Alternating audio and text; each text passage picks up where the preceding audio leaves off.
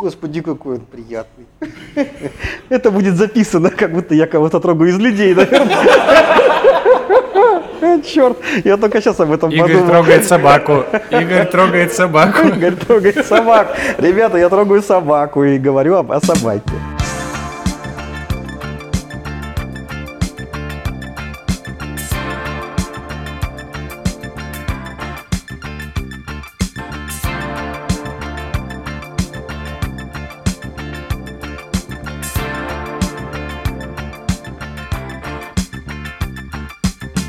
Привет.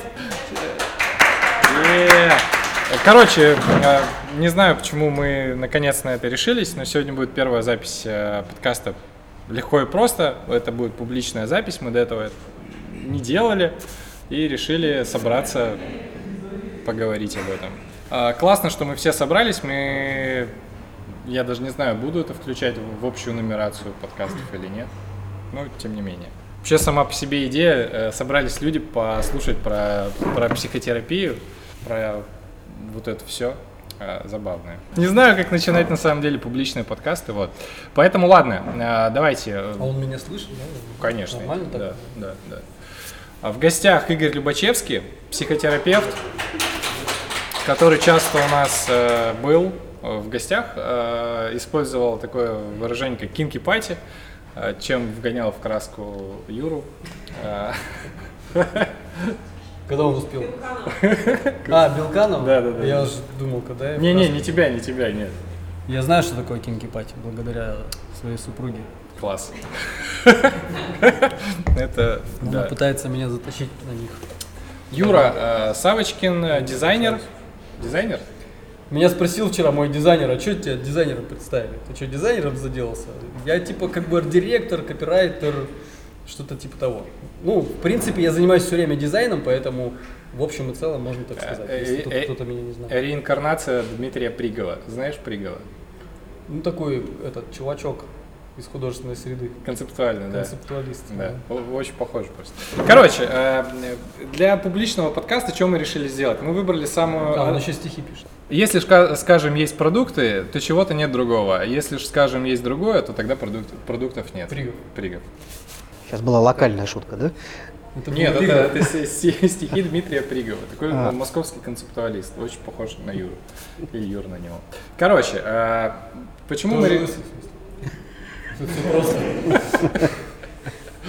Э, Это не лекция. Если вы вдруг не слышали подкасты, то э, типа это просто чуваки сидят и о чем-то разговаривают зачем. А, вообще ЛПП, э, А вы что думали? да, это- вот эта вся история, которую мы делаем, это разговоры про личные загоны, поэтому мы встречаемся и разговариваем на какие-то темы, на которые, как нам потом э, прилетает обратная связь, и мы сами в конце такие подкасты, типа, о чем мы, в принципе, обычно на эту тему не говорим. Мы о чем последнее говорили? Почему мечты заканчиваются после 30? Да, вообще собрались такие и приуныли. Вот, типа, Ну, не, я бы не сказал, что мы приуныли. Мы Просто хорошо скучно. поговорили о том, почему они закончились. да. И что теперь Я с этим делать. поговорил. Про формат. Вы полноценные, в принципе, участники всей, всей этой истории, и если у вас будет какое-то дополнение, какой-то вопрос, вы как-нибудь маякуйте, я дам вам диктофон, и вы туда тоже скажете, я это все смонтирую. То есть в конечном счете это тоже все пойдет э, в эфир. Материться можно, э, говорим друг другу на «ты», если это всем комфортно. Телефон выключаем, да. И каждую фразу начинаем с слова «слушай». Это фирменный стиль. Или короче. А Я просто послушал пару подкастов у Тимура. Понял, что это как бы красная линия такая, лейтмотив. А, Короче, Слушай подкаст, типа. Да.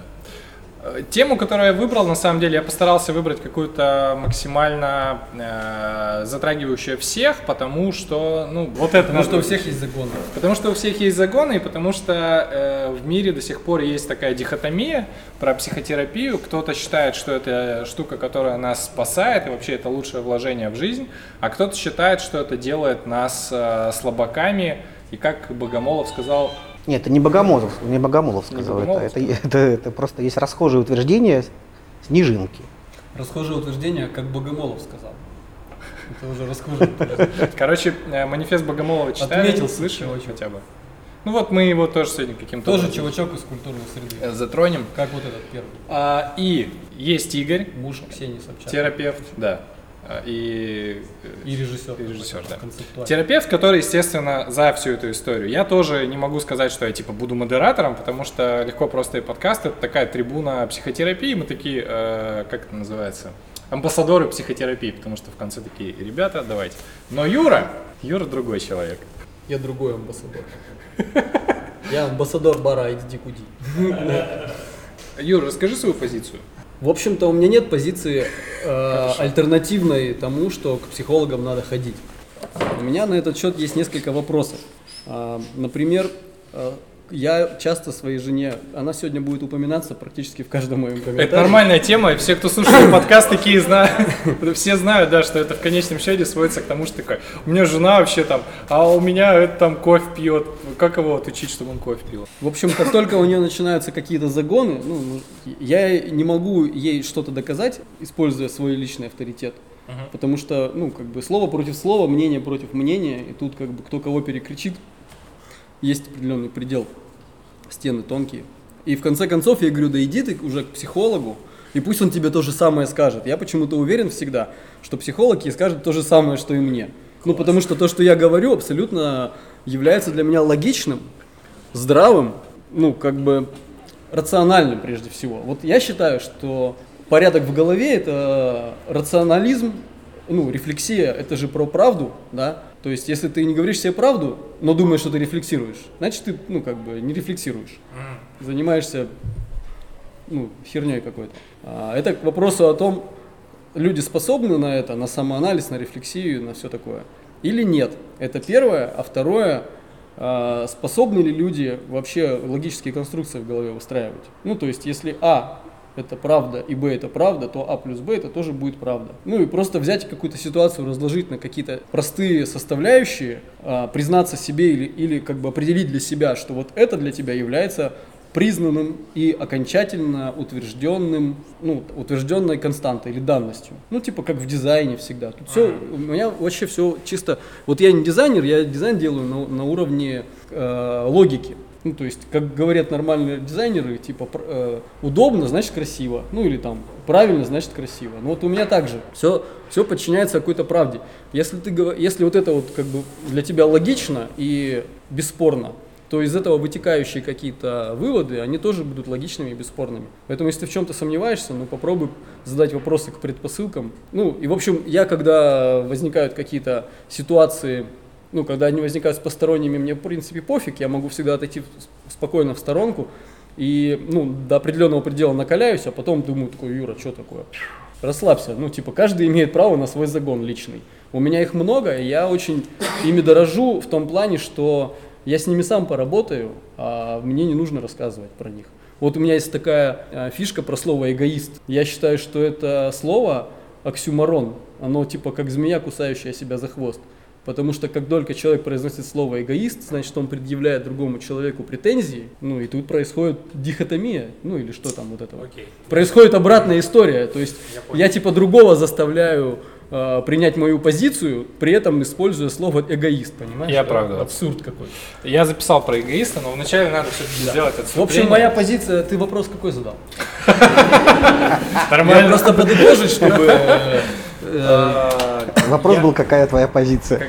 А, вот, моя позиция, что все, что про психологию, это про рефлексию, про то, чтобы задавать себе правильные, ну, нет, про то, чтобы задавать себе честные вопросы и честно на них отвечать, и про то, чтобы один плюс один было у тебя всегда два, а не варианты.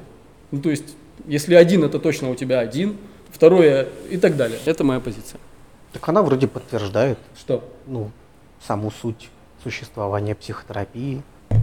Расходимся. А, ну, я типа, да-да-да, я вспомнил а, подвешенную мысль. Да, Короче говоря, психолог для меня это в каком-то смысле спасение, потому что когда тебе не на что опереться, на какой-то авторитет своего собственного мнения, Ну да. ты можешь говорить, поезжайте, куда там Паниковский всех отправлял, и спросите, чем был Паниковский до революции. Поезжай к психологу, к Любачевскому, и пусть он тебе скажет то, что я говорю, и ты тогда ему-то поверишь. Это про авторитеты. Вот мы с тобой, помнишь, в машине, когда про А. авторитет рас- Это еще тоже запиши к этому, к эгоисту. Оно все пишется автоматически. Ну, короче, вот, про авторитет. Ну, я потом про авторитет А. отдельно расскажу, тогда не буду затягивать. Ну, прикольно, правда. Ну, Мне даже добавить-то нечего, Юра, правда, потому что ты То говоришь, ты как подтверждаешь что какая-то... мысль, что я, ну, в принципе, могу быть домашним психологом. Нет, то, что ты можешь быть домашним психологом, мне кажется, вообще люди по-разному же воспринимают э, психологию, психотерапию и психиатрию, если говорить о совокупности, э, континууме, да, работе там с э, психикой. Э, и э, здорово, когда у человека, например, есть отношения или есть жизнь, в которой он полноценно себя чувствует, где есть поддержка, да, где есть там реализация, где есть амбиции, где есть его примерное понимание того, как там из чего он складывается, и это прям здорово. Потому что очень часто вот на карту ставят э, психотерапию как противопоставление миру.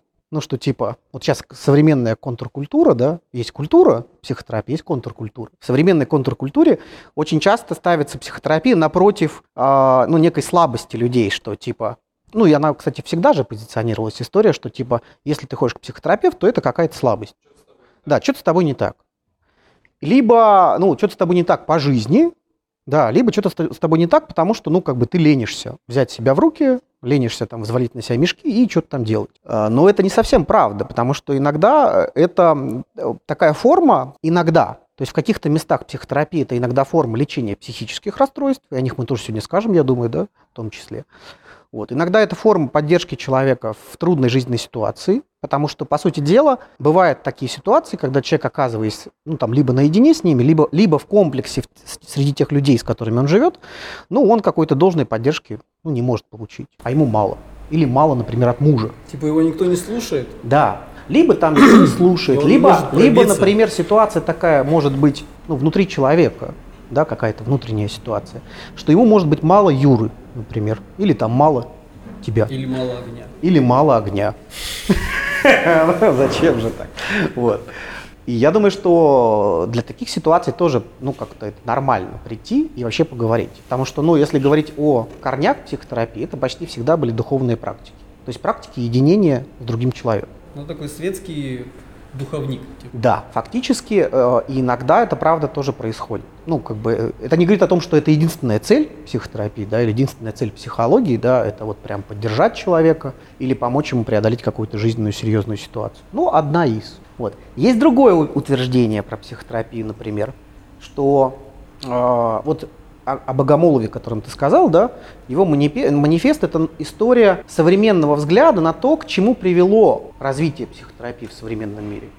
То есть понятно, что он написан таким специфическим, очень специфическим языком. Из него можно вытащить э, такое вот убеждение, которое бытует в современном мире, и о нем говорят в Европе, например, и в США в том числе. То есть до России оно еще не дошло, но в России начинаются ростки вот этой культуры. История про то, что э, засилье политкорректности, засилье мозгоправов, это утверждение американцев, кстати, приводит к тому, что люди...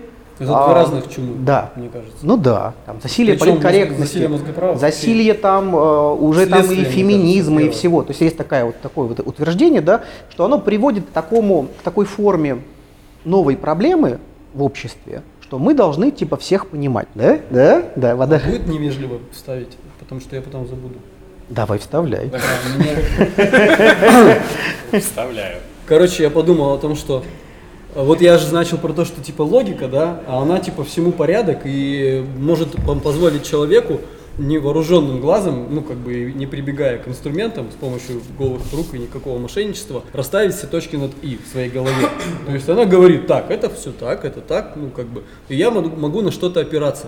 В принципе, а если мы, ну, то есть, в принципе, напитав, э, ну, получив какой-то бэкграунд с воспитанием, да, который, в котором есть какие-то вещи, ну, определенные, конкретные, ну, типа, не знаю, там, мораль или э, традиции общества, или воспитание, которое тебе там дали родители в школе, еще где-то, объяснили, что такое хорошо, что такое плохо. Ну, то есть ты до какого-то возраста, когда начинаешь брать на себя ответственность, у тебя возникают определенные опоры в голове, в жизни и так далее. Ну, ты точно знаешь, что, типа, нельзя подставлять людей, потому что вернется. Во-первых, про это и в Библии сказали, во-вторых, тебе уже два раза лицо набили, ну и так далее. Ты уже как бы на опыте. А тут начинается вот эта вся свистопляска с БЛМ и прочие истории, которые, ну, про то, что ты говоришь, новые моральные кодексы.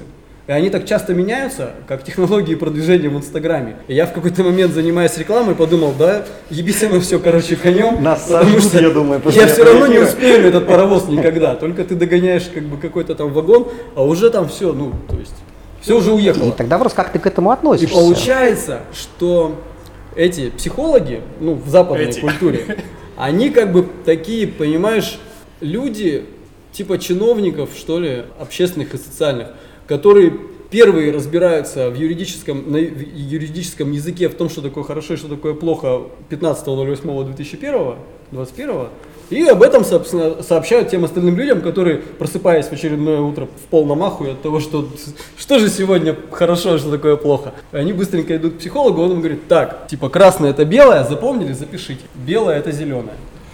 Все свободно, идите на работу. Погодите, у меня две ремарки есть. А, Во-первых, история про вот эту новую этику, мне кажется, она не настолько новая, что она типа меняется и что это Не все. настолько. Ну, то есть, ты- Я утрирую. я понимаю, но то, что типа, если раньше кому-то было ок жопой э, трогать э, задницы других женщин, и они такие ха-ха-ха-ха-ха. Да мы, мы сейчас уйдем в эту тему, скатимся. Я не хотел ее поднимать. Я просто, к примеру, Я к тому, что в смысле, такая. э, так, если тогда это даже как бы сами, самими женщинами вроде воспринималось как, ну это мужчина, типа у него гормоны играют. Это какая-то такая ерунда, то, то это теперь всё с этим равно- нужно к психологу идти. То есть для, Так мо- нет, тогда это тоже мудачество было. для меня, знаешь, что, что является Это нормальным и логичным? Ну. Когда происходит такая херня, женщина поворачивает лицо и говорит, типа, бать, хату не студи, ты чё, охуел? Ну, типа, ты что делаешь? Сейчас запишу. И он как бы должен понять сразу же. Или типа как вот жена в баре говорит, ко мне подошел какой-то мужик и говорит, а может поедем на автопати? А она говорит, да я тут с подружками. Я говорю, ты, блядь, замужем, а не с подружками. Какая разница, с подружками ты или нет? Типа, тут как бы есть другие причины, которые точно ставят все точки над «и», расставляют все по местам.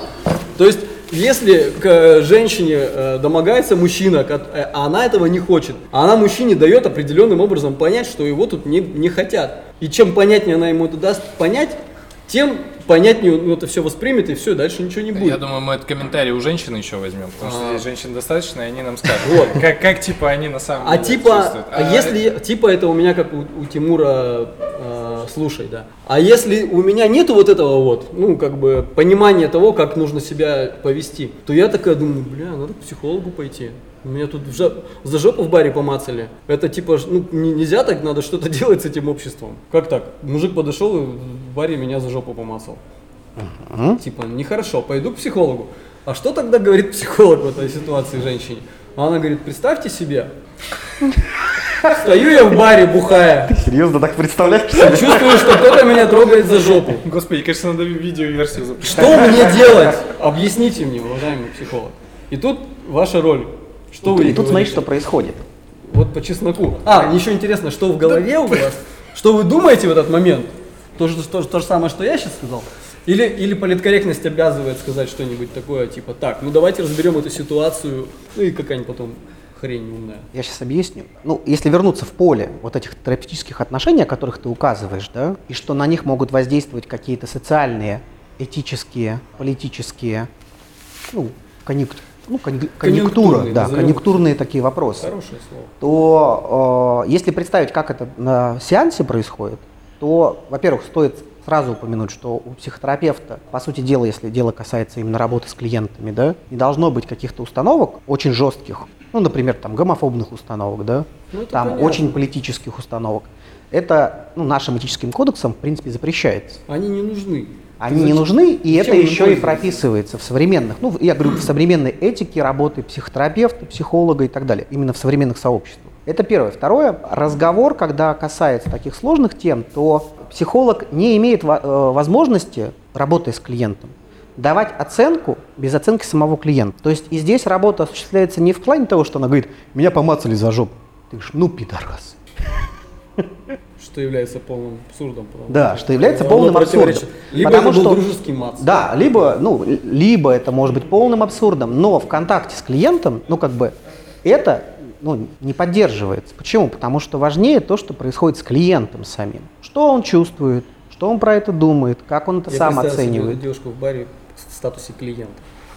Ну, допустим. Ну, мы говорим о рандомном человеке, например, да. То есть, и здесь очень важно упоминать не про то, что Психотерапия это перенос одних ценностей на ценности человека, потому что это уже Да это я токсичность. пошутил, да на я, самом деле. я именно разворачиваю это не то, что ты говоришь, я разворачиваю это как тенденцию восприятия, да? Потому что есть же понимание там токсичности психотерапии, когда приходит там человек, клиент, он там что-то говорит, и ему говорят, да вообще ты зря уходишь от него, он нормальный. Это ты дурак, например. Дура. Дура. Правильно говорю. Ну, если там гей, например, да, дурак.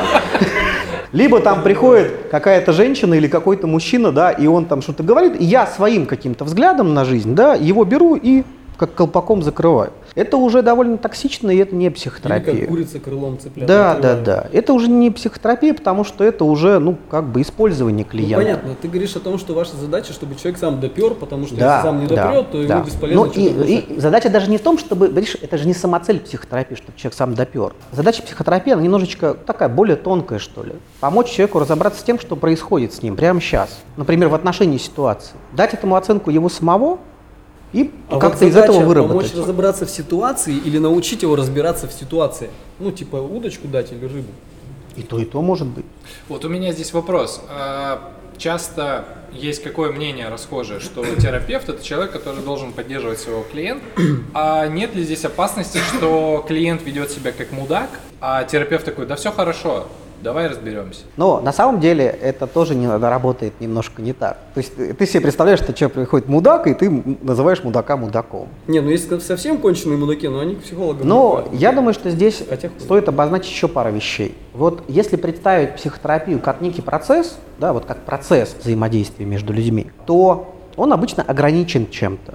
Временем, ну, какими-то рамками, да, временем, там, местом, Арендой, арендом, ну, то есть вот какими-то рамками. Плюс он еще ограничен тем, что называется в нашей профессии контракт. То есть это некое правило взаимодействия с клиентом, да, в которое прописываются этические правила, там правила т- там, товарно-денежные, да, правила взаимодействия, правила обращения за помощью и правила нарушения этики при определенных условиях. Конфиденциальность может быть нарушена при нескольких условиях. Если дело касается человека, который творит какую-то там, ну там, лютую дичь, да, например, в своей жизни, но при этом приходит про это разговаривать, да, там, к специалисту, то, конечно, он творит эту лютую дичь не потому, что он там такой, да, а потому что что-то у него происходит. Не может не творить. Ну, он не может не творить, например. Потому что есть даже, ну, у нас даже, вот раз возвращаясь опять к культуре, да, есть же такое очень серьезное а, негативное отношение к людям, которые являются абьюзерами. То есть у нас очень интенсивное сочувствие к жертвам абьюза, да, Абьюз это тот, который насилие в отношениях. угнетает. Ну, насилие в отношениях. Гопничек в классе, типа того. Ну, например, да. Там травля школьная, травля в коллективе, например, травля в семье, да. Муж мудак. Есть разные жена, формы. сука. Да. Собака Вот, дура. да. То есть на терапию приходят и люди, которые оказались во власти абьюза, абьюзивных отношений, во власти насилия, И абьюзеры. и люди, которые являются источником этого насилия. Не могу ничего за собой сделать. Ну, например, вампир, да, типа, например. И, конечно, с ними работа, она абсолютно такая же, как и с жертвами абьюза, например. Короче, для того, чтобы снять категоричность, я всегда говорю следующее. Ну, когда дело касается, например, ну, каких-либо споров, потому что это даже не, не повод для спора, это повод ну, для разного взгляда на это. Я думаю, что люди голосуют ногами. В любой практике, педагогической, дизайн-практике, да, там, психологической практике, да, голосуют ногами. Ну, то есть там кому надо, тот и приходит. Ну, для меня это, ну, никогда было, никогда не было, например, в разговорах там не с противниками, сторонниками, э, не было, ну, особенно большой проблемой. Потому что, ну, для меня приходит тот, кому больше надо. Ой, еще вернусь Как-то не немножко. остро ведет беседа. Надо просто добавить слово пидор, и сразу все будет острее. Ты будешь вырезать все. Но есть А- масса вещей, которые, ну, я хочу продолжать про культуру говорить. У меня вопрос какого плана? Юра несколько раз упомянул э, штуки, которые меня немножко триггернули про логику. Типа, все логично, но эмоциональная история, это не про логику. То есть э, я, мне просто понравилась фраза, которая объясняла, что логика – это та штука, которую другой человек тебе объясняет, почему ты не прав и мудак. для тебя логика это инструмент насилия.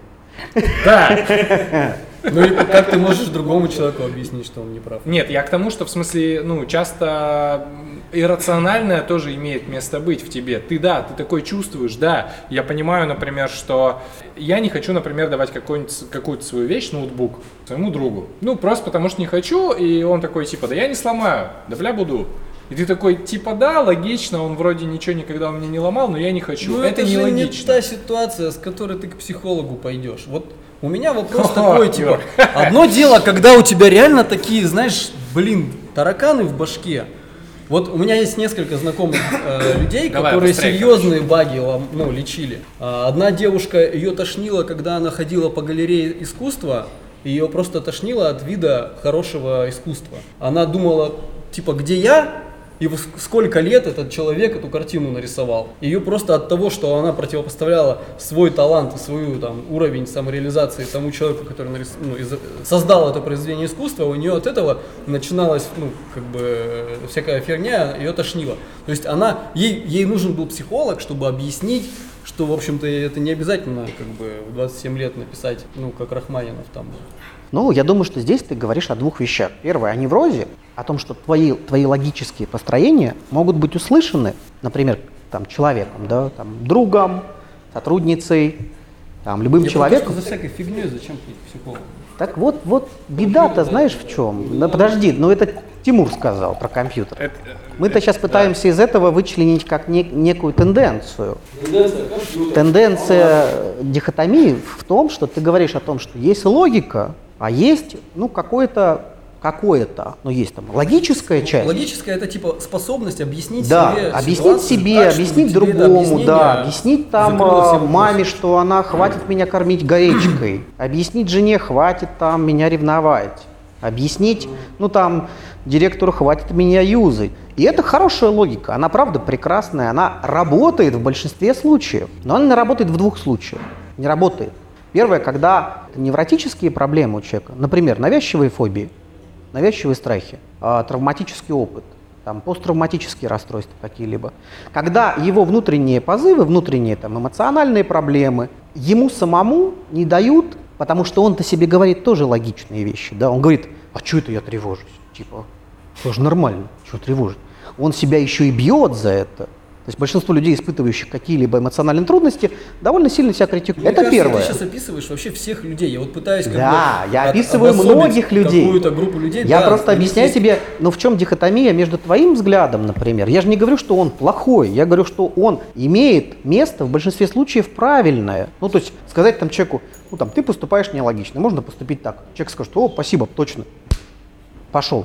Работает, все хорошо получает. А если раз за разом ты объясняешь человеку там, или там в отношениях с человеком состоишь, и это, ну как бы, как машина, которая буксует, здесь, ну, речь идет не о том, что логика здесь не работает, а идет речь о том, что у человека есть трудность либо с невротическими проблемами, а вторая причина – это то, что знание не равно осознание. Вот, например, знание – это логика, да? Этот способ мышления. А есть осознание. Например, ты своему другу говоришь, типа, слушай, у тебя прям классно получается какой-то проект, давай развивайся. Он говорит, нет, ты что, я же лох. То есть ты видишь что-то в его пространстве, профессиональном, семейном, жизненном, где он потенциально амбициозный чувак, где И он хорош, думаете, что вы где он красавчик. Ему внушить мысль о том, что он не лох, Ну почему внушить мысль? но Ну, психотерапия же не происходит, когда ты приходишь к нему, и он говорит, Это- Там такой Ты чувак. красавчик, ты красавчик, ты красавчик, ты красавчик.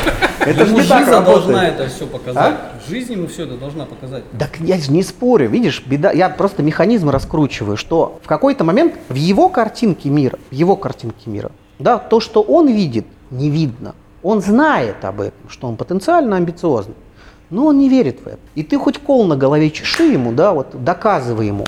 Ну, в общем, психолог это такой авторитет, которому ты Ну, веришь, отчасти, да, в то время, авторитет. пока не веришь остальным, включая самого себя. А, кстати, почему, почему он авторитет-то? Не потому, что мы красавчики, ну, в смысле, мы все очень разные, например, Ну, он да? должен показать На самом деле Фокус. работает э, механизм, Чтобы который, понял, что да, э, вот Маргарет. Милнер, э, это психоаналитик, она ее уже давно нету, она опять же вот э, э, прекрасную метафору для этого предложила, да, почему психолог в какой-то момент жизни может быть важным для клиента.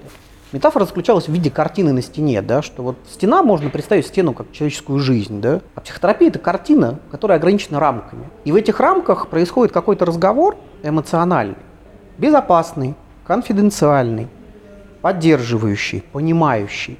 Понимающий, потому что мы даем клиенту пространство развернуть себя. Ну, Ну, как это типа аттракцион. ну, ну, бой для мозгов. типа. Называй, как хочешь, да, это аттракцион. Он выворачивает себя, По да, сути, да. что-то типа проституции. Ты говоришь жене, жена, хочу минет. Она такая, у меня голова болит.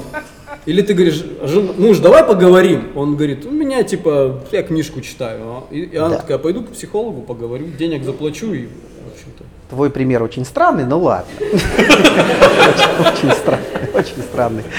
Хорошо. Вот. Примеры жизни. Вот.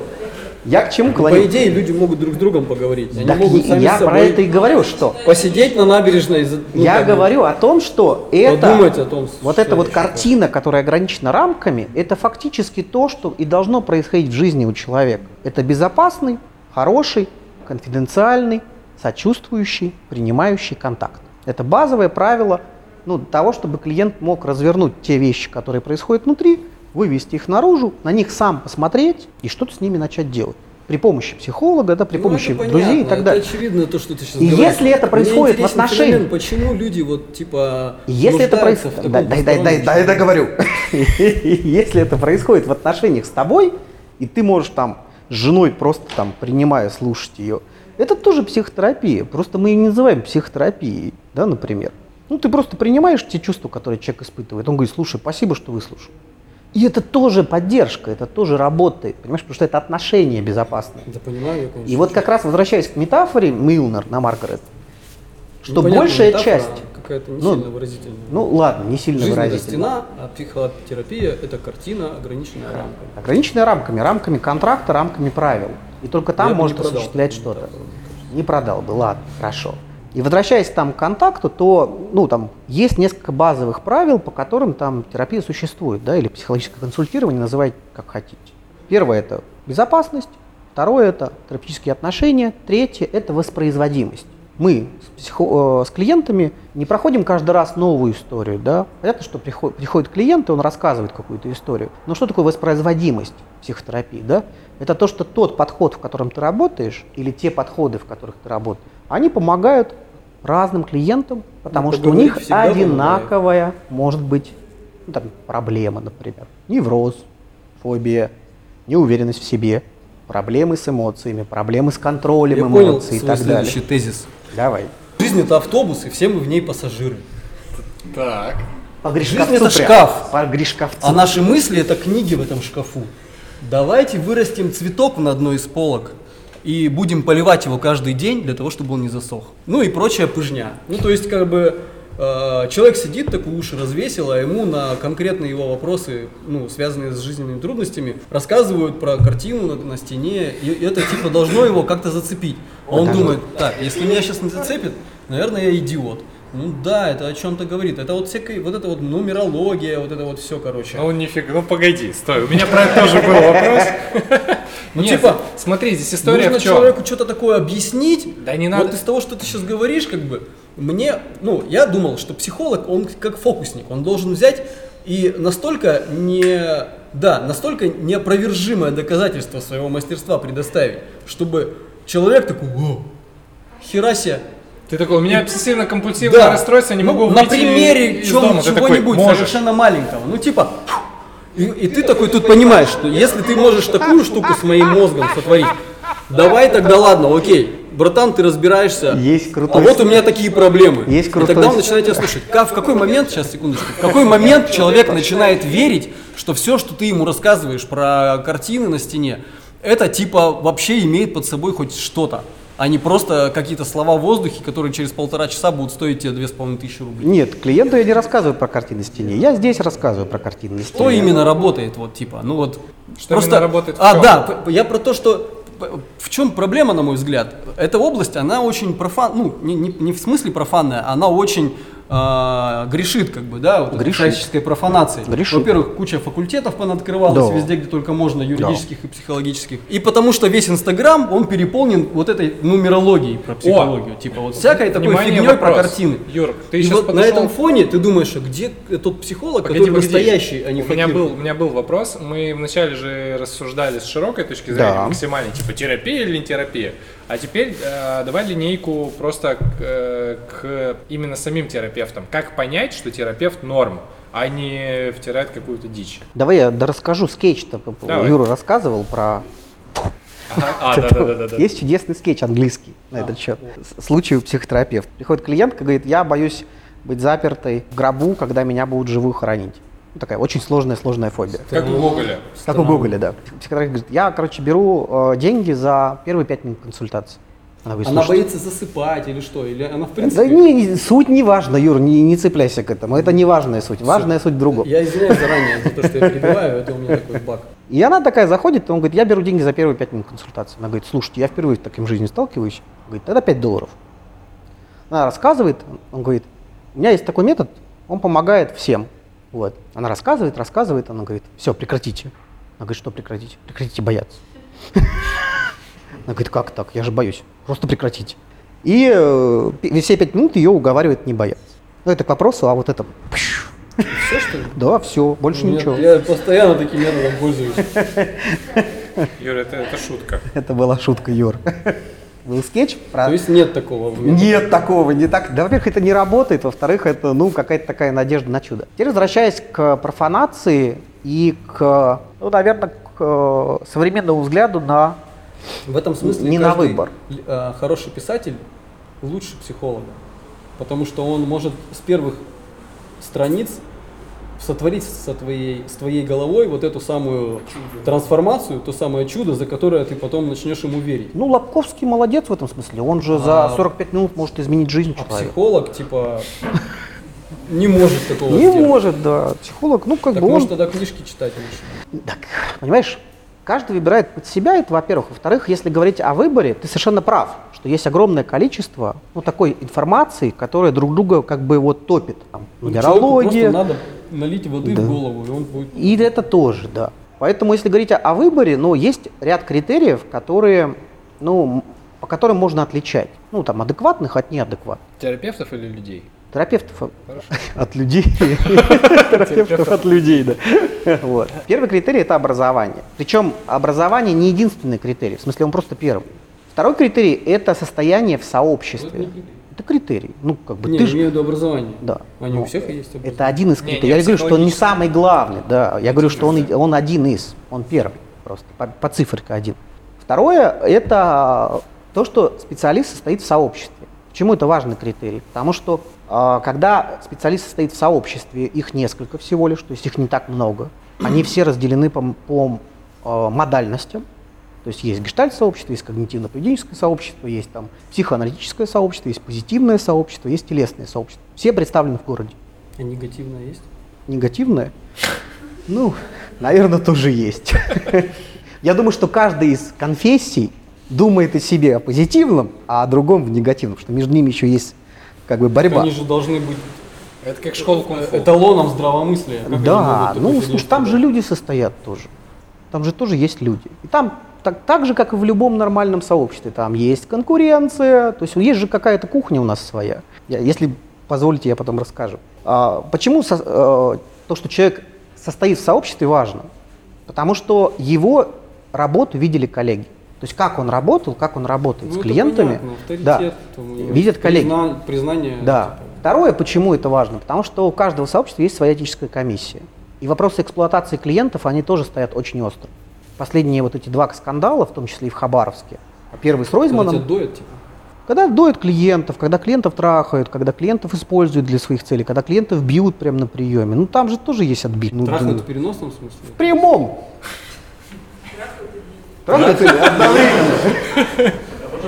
А потом используют, да. Вот. CS 5000 То есть у этого же есть огромное количество такого очень неприятного бэкграунда, да, и этическая комиссия это, Которая говорит, так, давайте договоримся, господа психологи. Во-первых, не трахаем клиентов. Не-не, на нее вызывают. А, на может, нее вызывают. Пожаловаться клиент имеет да. право обратиться в этическую комиссию То есть, сообщества. короче, хочет меня трахнуть психолог мой. да, И для этого существует отличный инструмент – комиссия. комиссии, да. Ты такой, так, что-то не то, куда-то не туда пошла эта история. Нужно в комиссию обратиться. Тебя психолог хочет трахнуть. Ну вот есть три последних случая, о которых я расскажу, например, да, ну потом вернусь. Э, Один из них в Хабаровске произошел. Первый это Ройзман, и это такая достаточно знаковая фигура в психотерапии. Но он сумасшедший тип. Ройзман, Александр Ройзман.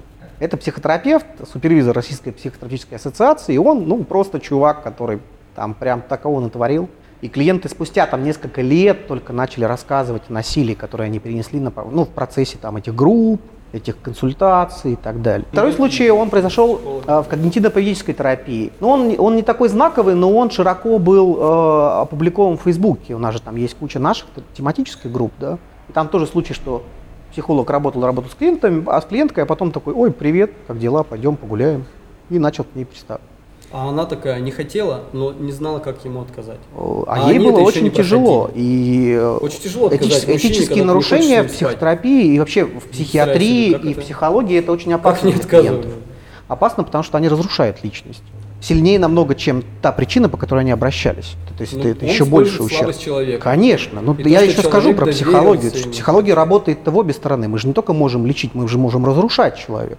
То есть вы не думаете, что психология это такая, типа, цветочки, бабочки, пони бегают. Ты можешь разрушить личность человека. Не зря же появилась там история про абьюз, про газлайтинг. Люди же не понимают, что это настолько разрушительно. А третья история произошла в Хабаровске. Она произошла на одной из групп, по-моему. История э, экзистенциальной, а, по-моему, группы. И коллега была на этой группе, и там какой-то конфликт возник, который потом развернулся в фактически травлю. Клиентки, которая ходила на группу.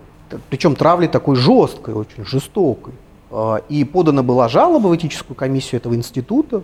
Ну, то есть там целая куча Ты что, историй. лишили лицензии психолога? За то, что он позволил себе... Ну, по итогу, чаще мудаком. всего, когда случаи рассматриваются этической комиссией, чаще всего, это же не наказующий орган, да, это разбирающийся орган. То есть мы не, мы не имеем в виду, что этическая комиссия это некий суд, да, Ну, типа клеймо но он всегда, правда, за, за то, чтобы э, там сам процесс работы с клиентом был безопасен для самого клиента прежде Ну, всего. то, что ты говоришь, на мой взгляд, это страховка от мудака, а не какая-то история про то, как вычислить, хороший психолог или плохой. Ну, то есть, если психолог не трахает клиента, он что, по умолчанию хороший? Если он, типа, сходил в институт, там, пять лет посидел на табуретке, то он что, по умолчанию Так хороший? я не говорил про хорошего, я говорю про выбор. Ну, так Это ты не про критерии называешь- оценки психолога рассказываешь. Ты говоришь, что если он не конченый мудила, ну, то есть, зачем, когда на- задается вопрос, типа, каков критерий выбора хорошего психолога, зачем вообще включать такие критерии, как если он там не бьет, ну, это же очевидно, ну, зачем? Вещь о другом. Ну, вот перед тобой нормальный человек, он состоит везде, где надо, на нем не висит ярлычок, типа, осторожно и так далее. Ну, просто Ход 18 психолог. плюс, который. Ну, например, да. Что, для- когда, в какой момент психолог становится для человека авторитетом? Почему он имеет право моральное говорить человеку, как ему жить? Вот это мне интересно. То есть психолог должен быть по, по, по уровню, а, не знаю, там, анализа, интеллекта, бэкграунда э, и всяких других психологических там фишек настолько, ну, хорош, хоро- ну, хорошим, хорош, короче, он должен быть прям, красавчик. Э, Это как бы такой сверхчеловек немножечко. Он может быть со своими проблемами ему сложно разбираться, потому что тут уже начинает конфликт возникать, да, и, и все мы подвержены. Но он как минимум может как бы хорошо разрулить, и он должен обладать знаниями или умениями, или какой-то там логикой, которая человека выправляет. Ну, ты вот говоришь про там костоправу плохому сходишь, он тебе позвоночник свернет, и все будет плохо навсегда. Ну почему вот я должен верить этому психологу? Он мне начинает какую-то, ну, говорить фигню там. Ну, я фигней все называю. Ну, вообще, что-нибудь говорить.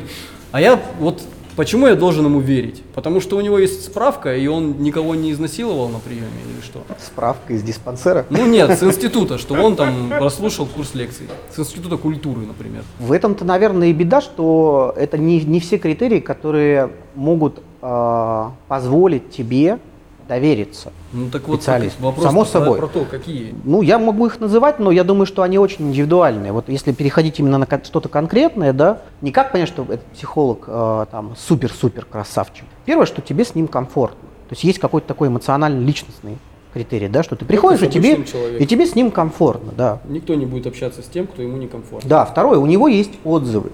У него есть отзывы реальных людей, которым, ну, которые к нему ходили. Это такой эффект так называемого сарафанного радио. И ты можешь опираться на эти отзывы, обращаясь к нему. Эти отзывы далеко не всегда говорят о том, что именно тебе он подойдет. Или с Отзывы тобой... же пишут клиенты, которые к психологу. Да, да, да. Ну так они же, ну и поэтому говорю, что по отзывам, да.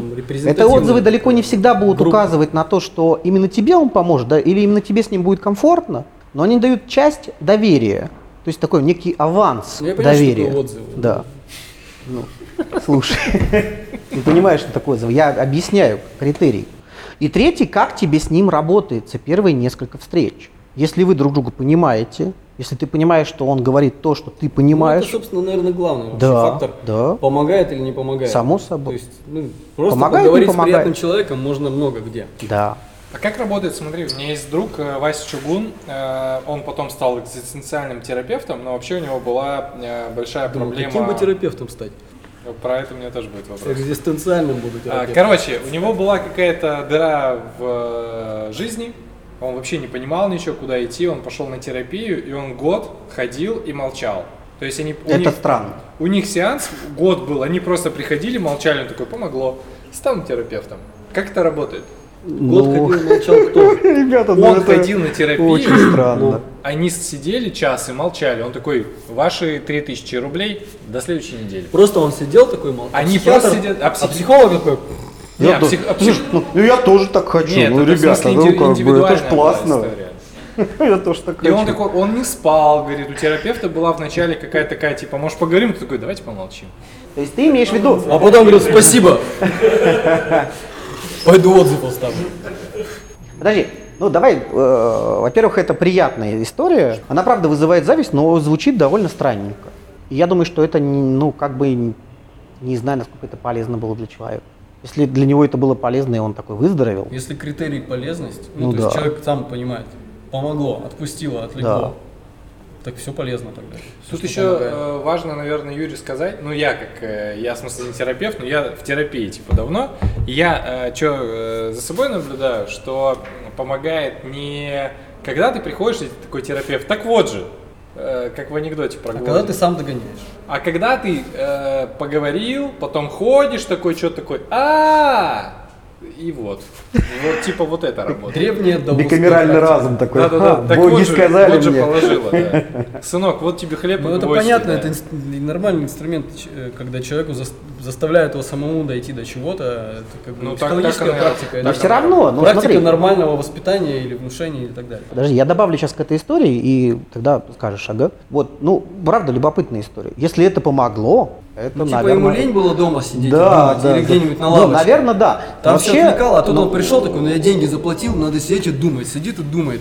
И просто это доказывает, что человек, в принципе, сам может разобраться со своими проблемами, крутя в голове всякие моменты, если он ну, себе, себе задает честные вопросы, честно на них отвечает. Как он, как он описывал, Вопрос просто ему- заставить себя подумать. Ему важно была вот эта вот атмосфера, те рамки, про которые ты говорил. Либо пиздит. Присутствие. Тут два варианта. Он же стал экзистенциальным психологом после А, этого. Но он находил к социальному. Короче, ему было важны э, рамки, то есть в которых он находился, безопасности, э, принятия, и просто он сидел, и ему было Да. хорошо. в То есть ему было важно Как тот чувак из твоего последнего подкаста про баню. Расскажите да. мне методику. Ну, ты заходишь в парилку и начинаешь проявлять интерес. Сначала ты проявляешь интерес к печке, смотришь, думаешь, ну она тебя греет, хорошо, ты чувствуешь как пар. Потом начинаешь проявлять интерес к венику. Ну, он тоже сидел, наверное, и проявлял интерес. На чем мы остановились-то? А, На экзистенциальной ну, штуке. На, на тишине. Ну, вообще, на тишине, но если там, правда, важным являлось присутствие, ну, почему нет? Но вообще, по сути это дело, если мы рассматриваем тело консультации, да, тело, то есть из чего оно складывается, там есть определенные, ну, какие-то такие моменты, на которые мы всегда обращаем внимание. Вот на эти моменты мы тоже обращаем внимание. Не хватает конституционного центра. Вот мне очень часто так кажется, я, конечно же, заблуждаюсь, когда я разговариваю с человеком или наблюдаю за ним в жизни там, или что-то, я примерно себе представляю, где у него не хватает как бы композиционного центра. И в принципе я ему могу сказать по чесноку, ну типа, Васянь, был такой пример э, про моего друга, у которого чемодан с проводами лежал на шкафу, от него жена ушла, и я после э, того, как она уже ушла, мы с ним там выпивали и лежали на этом диване вечером, ну, ночью. Я говорю, чувак, вот ты этот чемодан со шкафа бы убрал, я думаю, что жена у тебя из-за него ушла. Он отнекивался, он был оператор, у него куча там проводов, я эти провода куда-то там убрал, чемодан скинул с балкона. Через день к нему пришла жена с вопросом, ну, забирать что-то. И когда увидел, что нет чемодана, говорит, блядь, спасибо, что ты его выкинул. А, типа, хорошо, что ты его выкинул, нужно было сделать это, это раньше, я на него три года смотрела и думала, ну, и, ну, как бы он на нее капал и давил. Ну, просто есть вещи, это настолько очевидные в жизни людей, которые надо просто взять и убрать сразу же, с ходов. И у него в жизни все много, ну, много, сильно что изменится. Так Всякие- суть в том, что ты сам эти вещи не замечаешь. Часто так бывает. Так замечай, ну как бы ты не замечаешь. Ты не замечаешь, потому что что? Потому что ты не привык задавать себе такие Потому вопросы. что ты живешь рядом с этим нос к носу, и ты этого не видишь, и ты хочешь, чтобы тебе кто-то Но есть же обычные инструменты. Попробуй поставить себя на место другого человека. Не делай другому то, что не хочешь, чтобы сделали с тобой. Прям Да, если заповеди. бы все было так просто, мир бы не знал. Почему три года молчала и взяла и ушла? В чем проблема сказать, сними нас тут, сними, убери. Да и тоже нет проблем. Я думаю, что он ей говорил, что там провода важные лежат. А мне кажется, дело в том, что она-то ему говорила про этот чемодан, но Комплекс он так привык, что... Мощный. Так, с Он там- вариант, что она говорила, женщины не могут молчать три года. Да. Мужчины могут, женщины И за нет. деньги они могут молчать. За деньги Играл компьютерную игру, курил в квартире, э, бухал. А и- провода чем- испортили. И провода висели, типа. Ну, Значит, это проблема в ней, что три года терпела. И в ней, и в нем. Зачем они все это делали? Я не понимаю. Человек ходит, у него проблемы. И он такой, в чем моя проблема? В принципе, если понаблюдать за человеком, дать ему анкету заполнить или просто посидеть вот так вот у него дома. Ты посмотреть. описал план психотерапии. Ты, ты можешь Да, ему кстати, за- вообще вот так вот рассказать, чё- в чем его проблема за первые вот эти 15 минут. А. Так проблема не в этом. Проблема в том, что ты, ладно, проблемы видны, как правило. Проблема не в том, чтобы найти эту проблему, а в том, чтобы начать ее как-то устранять. Ну, во-первых, там, понять, что она есть. Вообще, выработать у себя, не знаю, с помощью воспитания, там, с помощью, не знаю, чего, ну, самоорганизации, э, выработать у себя привычку критического восприятия самого себя, а потом, ну, признаваться себе в каких-то вещах, это второе. И, в общем-то, пы- пытаться с этим что-то сделать, потому что можно увидеть проблему, ну и ничего не могу с этим поделать.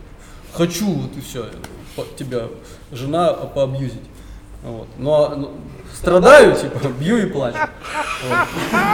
А, Ну и второе, собственно, что-то с этим делать. Вот роль психолога, на мой взгляд, нормального, или там правильного, или рабочего. Обычного, я бы сказал. Роль Работающего. обычного психолога. Ну, это как говорить про обычного дизайнера, типа. Ну, Да. они все логотипы Ну, делают. это же работа, понимаешь? все Это делают же работа. И работа имеет шаги. Я, Я тебя в, этом- в этом говорю, смысле, я тебя сейчас хорошего, спасаю, я поддерживаю тебя. психолога. Что типа он должен сказать человеку в глаза правду.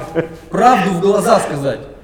Вообще-то для этого не обязательно психолог. Для этого может любой человек сделать это. Но люди не умеют. не Тогда давай подумаем, почему они так долго, сука, ходят.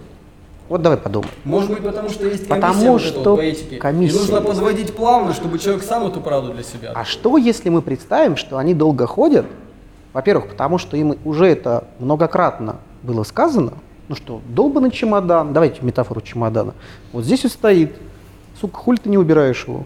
А он не убирает три года. Жена там мается, мается. Или наоборот молчит, да, тоже. Потому что он не хочет для нее убирать чемодан. Он Да, она, может быть, это даже себе Ну, либо- либо так, Что-то А вот почему он свербит, но долго не может понять, что. Потому что есть определенные, как ни странно, Там ну вот, свербит. да, все всё свербит. Есть определенные, ну как бы, как называть, наверное, темп изменений, темп. И у всех он очень разный. Вот тебе достаточно 15 минут сказать там, что, это чемодан. Не ты, говнюк, да, а чемодан, говнюк. Верни ее. Выброси чемодан, она вернется. А для кого-то темп принятия решений или темп изменений, он более медленный. Или наоборот, более быстрый.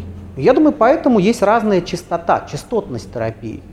Да, то есть там у кого-то это там может быть год молчания, да, у кого-то это 15 минут разговора с другом, и ему прям норм. Я думаю, что это про ну, совершенно разных людей, про совершенно там разные подходы. И то, что ты рассказываешь в качестве примера плана работы, да, чтобы там поговорить, узнать жалобы, да, там раз- э, показать человеку, что вот это у тебя проблема, и давай придумаем, как мы будем ее решать. А ты часто видишь, вот сидит человек и начинает тебе рассказывать о своих проблемах, и ты такой, ну, все понятно. Да. Обычно первая встреча для этого является диагностической. А ты То можешь есть, ему сразу прям сказать? да, почти, Чувак, почти всегда на, будь. на первой встрече. Ну. Нет, я Юра, ну не так же сказать. Просто прекрати. It! Вот. Смотри, вот для этого есть первая встреча. Она является, с одной стороны, ознакомительной, с другой стороны, она является диагностической. И обычно на первой встрече я человеку говорю, там, у вас вот это, есть такой вариант, есть такой вариант, есть там вариант лечения, например, да, есть вариант там консультирования и так далее. То есть обычно мы на первой встрече договариваемся о том, как это будет работать дальше. Человек получает там рекомендации, человек получает взгляд, человек получает некое представление уже о плане, да, и мы дальше уже строим какую-то работу. То есть это не бывает так, что он, блядь, год ходит, и через год я говорю, чувак, я понял, что с тобой? Давай еще год. А вот Это же вопрос- работа, это работа. Вопрос типа шоковой терапии. Ну типа удар человека об стену. Эмоционально-стрессовая раньше. Да, в то есть 80-х когда вот, годах как- она была как я прекрасна. говорю, ты вот человек стоит, а ты ему бах и правду матку первый раз в жизни, возможно. Да. О нем. Такое? Неприятную такую. Он такой, ах ты сука. И дальше вопрос. Он либо это воспримет как, ну, триггер, чтобы, типа, задуматься, ну, если уж и психолог мне об этом говорит, то, может, моя жена не дура. И либо он такой, да, этот психолог стрёмный, типа, пойду к другому, который будет мне про книги рассказывать и про картину на стене. Хватит к этому возвращаться, ты ну, как я будто стебешь меня. метафору это я же эту э, я как метафору это использую. Зацепился типа, за неё. Человеку иногда не нужно видеть эту правду. Ему комфортно в своем домике, думая, что вокруг все мудаки, а он красавчик. Чему это ты? Потому что э, Шок нужен. Вопрос типа, вы используете этот прием? Нет. Вот мне кажется, что человека надо бросать в воду, и он поплывет. То есть, когда ты говоришь человеку пару раз правду в жизни, его может так тряхануть, что он очень сократит себе проблемы дальше. В некоторых случаях, И да. начнет с этого момента думать, а может быть и в этом случае Юра! тоже надо так. Юра, психолог нужен для того, чтобы сказать правду так, чтобы она дошла до человека. Не всегда бывает так, что И ты не прямо... Не всегда бывает так, что ты прямо сказал человеку правду, и она сработала. Он может закрыться, он может сказать, да ты что, дурак, что ли? А психолог может Видишь, это сказать психолог. поэтапно, Я так, чтобы хитро, чтобы ты это понял. И рамка на стене. Достучаться до тебя. И чтобы ты понял это сам, а не чтобы тебе на блюдечке это принесли. Ну вот, например, в наркологии, я здесь поддержу, в наркологии принята такая модель. Например, наркологи на первой встрече, когда приводят ну, алкоголика, да, там, человека с зависимостью, да, или пациента с наркозависимостью, они же никогда не говорят, что он там наркоман или алкоголик. А Хотя это жесткая правда. Но прикол в том, что при Они зависимости... говорят, алкопозитивный. Нет, они так не говорят. Там вообще не используется слово алкоголизм, да, потому что это социальное клеймо. Это же клеймо. Стигма, да. И поэтому э, то, что ты говоришь о правде, есть, был в 80-х годах очень прикольный метод, назывался эмоциональная стрессовая терапия. Их реально лечили шоковой терапией. Да, иногда это помогало. Шоковый не в смысле шоком, э, электричеством? Ну, это было с помощью препаратов, назывался препарат апом- апоморфин. Человеку там давали его, а потом давали нюхать алкоголь. Человека тошнило как не в себя, они там с тазиками. Даже, кстати, ну, в- это фокусы, психушке. Я про другую Это не фокус. про правду в матку. Вот. И про правду матку был Давженко, так называемый. Это такой был такой здоровенный, здоровый врач, психопат, такой прям с прекрасным голосом. Его пластинки рас- по всему Советскому Союзу распространялись. Такое. Да, он очень классно, он, он работал э, в гипнотической технике, то есть он гипнотизировал. То есть у него такой гипноз был такой классический. И вот он, да, он всегда шоковой терапией лечил. И там, правда, был прикол, что даже пластинка действовала на людей. То есть они не Давженко приглашали в санаторий лечить алкоголиков, да, а Они сначала пластинку. верили в Они сначала пластинку. слушали пластинку, а потом приглашали Давженко. Иногда это работает, но здесь важно понимать, что это не самоцель терапии, шоком человека выбить. Да? Не самоцель. Ребята, может кто-нибудь, у кого-нибудь есть вопрос, к- э, вкинуть, э, добавить? Это не психолог из Хабаровска, это группа была в Хабаровске. Он приехал, из, по-моему, из Питера. Но, э, Моей знакомой был кейс, когда она ходила к психотерапевту здесь, о как. Ага. а он проводил такую как раз шоковую терапию, и она с первых двух занятий прям подофигела, типа, ну, он говорит прям все прямо, правду матку, говорит, ты должна ломать себя, чтобы, ну, такие вещи странные. Это Взрослее, типа, да? Да, да, да, прям вот э, в лицо. А потом а, она ушла оттуда, потому что у нее случилась паническая атака после сеанса. Нормально. Что тоже не ок. Вот. а, и когда я через год пришел к своей психотерапевтке, она сказала, что этот психолог вообще-то ну, попался на том, что он травмировал своих пациентов. И вот вопрос тоже, как определить психолога, Который травмирует своих пациентов? Когда у тебя нет опыта общения с психологом. А, Очень простая формулировка. Тебе с ним непонятно как-то стрёмно. То есть, если, вот это первый, на самом деле, признак любо- любого участия в отношениях. То есть тебе плохо какое-то время. Тебе плохо во время консультации, тебе плохо после консультации. И это не повод говорить о том, что вы говорили о чем-то сложном. Это повод говорить о том, что тебе говорили в ответ. Потому что вот чувства нам не лгут. Игорь, а сюда вопрос. Ну, психотерапия это же вообще не всегда о приятном. Это больно Да. бывает, это больно Но- признать, больно сказать. То есть тебе вообще некомфортно половину всей психотерапии, Да, мне можно я кажется. к этому добавлю? А, у меня вот очень много отрицания того, что мне говорит э, мой психотерапевт, а потом э, это оказывается, что, ну, что это в точку, как Тимур говорит, что опа, ты идешь, и до тебя доходит. Да, да. Вот, и у меня такое часто бывает. Я часто грешу на своего психотерапевта и думаю, что, ну, блин, что-то с ним не так. А потом ты понимаешь, что там через год, через полтора ты такой, ай, блин, все было правильно. Как вот это вот грань эту понять, что он переходит твои границы или все-таки говорит он правильные вещи, просто ты еще до этого, ну, не Я дошел, думаю, не дорос. э, здесь все, равно одно и то же правило. Правило комфорта. То есть нет специальных критериев, да, не потому что мы там типа не специалисты, да, то есть мы приходим как клиенты, мы типа не специалисты, но все равно важно понимать, что любой контакт с человеком про тебя, он должен быть максимально безопасным. И есть темы в психотерапии, я здесь поддержу то, что ты говоришь, да, когда они болезненны. И там, ну, как бы психотерапевт об этом говорит, да, это всегда, почти всегда обозначается, да, что тебе будет какое-то время сложно, ты будешь переживать, да, и это нормально. Когда это происходит так и не является предметом насилия над человеком, то есть там стеба, шока, там, убить человека, да, добить его еще, то, наверное, тогда это полезно. То, что ты описываешь, это называется в нашей профессии сопротивление. То есть в какой-то момент, когда человек приходит к психотерапевту, сталкиваясь со сложной темой, например, ну, там, ну, своей сложной темой, да, а, это включает такой механизм защиты, называется сопротивление. То есть ты бесишься, думаешь, вот козел, сказал мне, ни хера мне не понимает. Потом ты ходишь, потом ты бесишься еще, приходишь к нему и говоришь, ты козел, ты ни хера не понимаешь.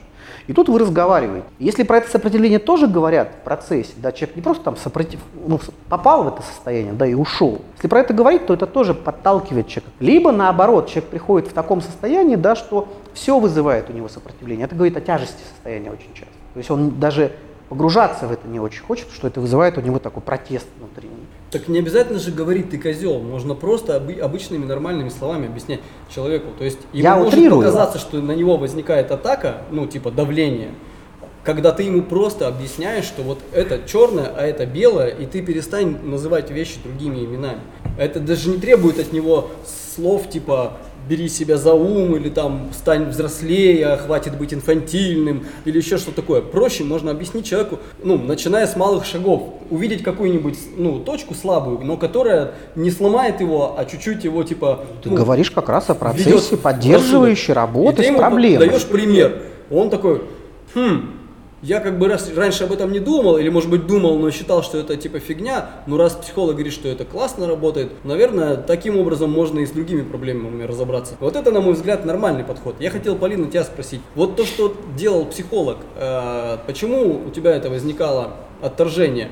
Он типа вот э, переходил границы, когда слишком откровенно был, откровенно был с тобой, или как-то на тебя давил, или он говорил вещи, в которых ты себе не хотела признаваться. Что тогда воспринималось тобой, ну, в общих чертах? не Вот скорее третье. То есть ты когда сопротивляешься чему-то, тебе говорят, ну, например, задавал вопросы, которые я не хотела слышать. Или говорил, я правильно понимаю, ну, и пересказывал мою ситуацию, ты на нее смотришь со стороны, и ты входишь в сопротивление. Или давал обратную связь по эмоциям, например, а, отражал мои эмоции, говорил, что он чувствует а, на это. Эм, Или, например, он говорит, что не, ве- не верит моим эмоциям, моим чувствам, и чувствует, что здесь есть какая-то вот, ну, А ты по чесноку тогда понимала, что-то что вот он не прав? то. А вот, вот в этом-то и вот это вопрос, вот Юр, а вот как себя по чесноку понять? Это А было бы помнишь? очень Ну, здорово. примерно. У Я- меня есть- у меня я есть тебе даже Понимаю, что завидую он прав, и очень меня сильно. это бесит, а потом хожу и понимаю, что ну нельзя с этим ничего поделать. Юр, у меня, Он есть, был у прав, меня есть классный пример на, не, не про психотерапию, немножко про другое. Так Я- было или как? Ты вот Ща, погоди. чуть-чуть было? Ну, я хочу, чтобы Полина ответила. Да. Было вот что-то такое. Я... м, То я есть он не то, что давил на тебя или вел себя как-то девиантно, ну, то есть он не... Это было в рамках Да, это именно ск- вот ситуации, когда он заставляет тебя посмотреть э, методом отчуждения там, ну, на ситуацию с другого ракурса, где у тебя блоки не выставлены и защиты нет. И ты такая, ёпта, Да, это скорее триггер. красавчик. Ну, то есть вот это, мне кажется, и есть шоковая терапия. Ну, а, Так а ты до нее дойдешь тоже не сразу. Она будет шоковой, ты, ну, это не значит, что Ну, ты это вышел уже такой, вопрос, как ты правильно говоришь, вопрос созревания. У каждого человека свой этот ну, Темп. У меня байка темп, есть. темп вызревания это Погоди, ты У меня байка есть про ощущение комфорта. Просто, э, Игорь, ты вот говоришь, типа, надо, надо ощущать комфорт, когда, ну, в процессе. А я несколько лет назад, когда... Либо мы- дискомфорт, здесь еще важное, Да-да-да, либо я дискомфорт должен быть объясним. Дискомфорт, Да. мне кажется, эффективнее. чем Да. комфорт Несколько лет назад, когда Ну, мы еще каких-то вели моментах. э, Инстаграм мускатного кита, Ага. мы приходили фотографировать еду, и часто такие нам говорят, типа, ребят, ну заберите, по поедите. Я такой, хорошо. А, я забрал, помню, какую-то еду, пришел, э, ну, что-то поработал, начал обедать, ем, понимаю, что я уже наелся, но продолжаю есть и понимаю, отлавливаю в голове мысль, что, типа, ну повар же знает, сколько надо, типа, тебе в порции. И ты такой, что? Ты же фото, ну, там много всего. Нет, я к тому, что вот одна порция была, я почувствовал насыщение, но я продолжил есть, потому что мне казалось, что вот то, сколько наложили, это правильно, а то, что я чувствую, это какая-то шляпа. И в чем тут проблема? И как бы история в том, что часто, когда ты слушаешь... Проблема, блядь. Проблема в том, что часто, когда ты слышишь э, с Про такой... проблемы Тимура Зарудного. Да. Блять, наелся я или еще похавать? Повар знает, сколько мне надо или нет? Это как бы мета... Это гештальт или позитивное? Это история про то, Возможно, что часто, когда ты находишься в какой-то ситуации, ты часто такой, наверное, я дурак и не понимаю, но э, они, они мне некомфортно. Ну, то есть ты такой, мне некомфортно, но это потому, что другие люди знают, как мне должно быть комфортно. да. Вот такая херня. Это Ну, то есть- проблема, связанная с пониманием границ внутри терапии. Да, то есть есть же границы вокруг терапии, есть внутри терапии. Когда, например, ты ведешь группу, да, и клиент говорит, а что вы мне не заботитесь? Или там, например, а, типа все меня поддерживают, а почему я чувствую себя там злобно, да, или, или там кто-то рассказывает о горевании, да, почему мне не горько, я должна же что-то чувствовать, да. Это проблема внутри, ну, то есть границы, потому что человеку очень важно себя обозначать, да, в какой-то момент. Почему вы меня не поддерживаете, это очень важный момент. Когда ты разговариваешь с человеком, который ушел, и типа у нее есть какая-то позиция, и она, на мой взгляд, абсурдная. И она вот со мной этой позицией делится. А я говорю, слушай, ну это же гон. А она говорит, почему ты меня не поддерживаешь? А Я говорю, ну, моя личная позиция, что это гон. Я должен, во-первых, ну, да, есть ситуация, в которой я говорю, да пофигу, что гон, я буду поддерживать ради того, чтобы поддерживать, да. Это одно. Вот это и есть смысл Но терапии, это, это смысл женитьбы, а не терапии. Я- в- в ситуации, когда ты замужем, женат на этом человеке, в этом есть смысл. Понимаю. А в терапии какой в этом смысл? Ну, типа, чтобы человека задобрить, или чтобы он Нет, начал поверить в себя? Там? Нет, ты говоришь о том, что а, тебя как будто тебя как будто Ну, все приглашают. подружки де- поддерживают, говорят, Подожди. да ты не алкоголичка, все нормально с тобой. Ты говоришь о том, что тебя как будто приглашают делать то, чего ты не чувствуешь в данный момент. Ты об этом говоришь. Ну что, меня просят поддержать, а я не хочу человека поддерживать. Я считаю, что это, ну, не надо. Я немножко о другом говорю. Я говорю именно об отношениях между клиентом и терапевтом, в которых есть определенная власть, ну, авторитет терапевта. Если терапевт говорит, ты такая, да, ну, клиент, ну, ну, как бы начинает Если уже сомневаться. терапевт как такой говорит. Да. Вот. Потому что вот это и есть проблема неравных отношений. То есть в психотерапии очень часто позиционируется история, что отношения между клиентом и терапевтом равные. Но это не совсем правда. Они равны только в процессе разговора о чем-то. Но в процессе восприятия этого как процесса, ну то есть когда на, на него смотрят со стороны, все равно терапевт является авторитетом для клиента. И как он распоряжается этой властью, и является предметом безопасности, например. Да, если он говорит там какие-то вещи и обозначает, что ты будешь чувствовать сопротивление, это нормально, например, да, тогда, ну, это нормально.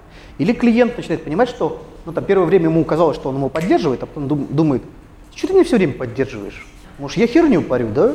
Во, у меня так с архитектором. Да, да, да. Что ты хочешь меня поддерживать уже? Ну, э, почему психотерапевт э, лучше, чем э, любой другой человек рядом с тобой, который может с тобой поговорить? Потому что э, это как бы лицо, которое не заинтересовано в манипуляции тобой. Если мне что-то будет говорить моя мама или мой муж, то явно у них есть какая-то позиция. А если мне совет дает э, сторонний человек, которого связывают со мной только финансовые отношения и какое-то формальное Этический сочувствие, комитет, который его да, и комитет, который контролирует, чтобы он тебя не трахнул, то ну, Это какие-то мнимые, мне кажется, Этические гарантии. проблемы мы только про секс свели, Ты да? уже ты Я понимаю, понимаю, да. выбрала себе человека, что ну, для доверия, что аж вышла за него замуж.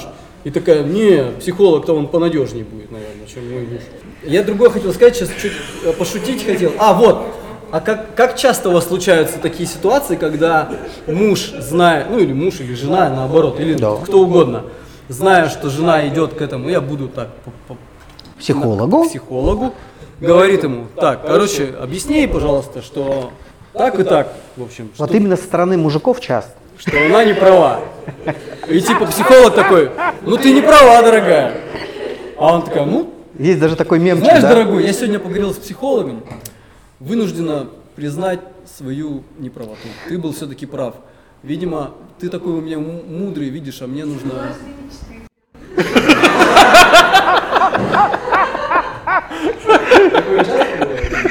Да. Ну да, я, я тебе сразу скажу, что это А как они находят ваши телефоны? очень стереотипный подход, когда пара, например, собирается на семейную терапию.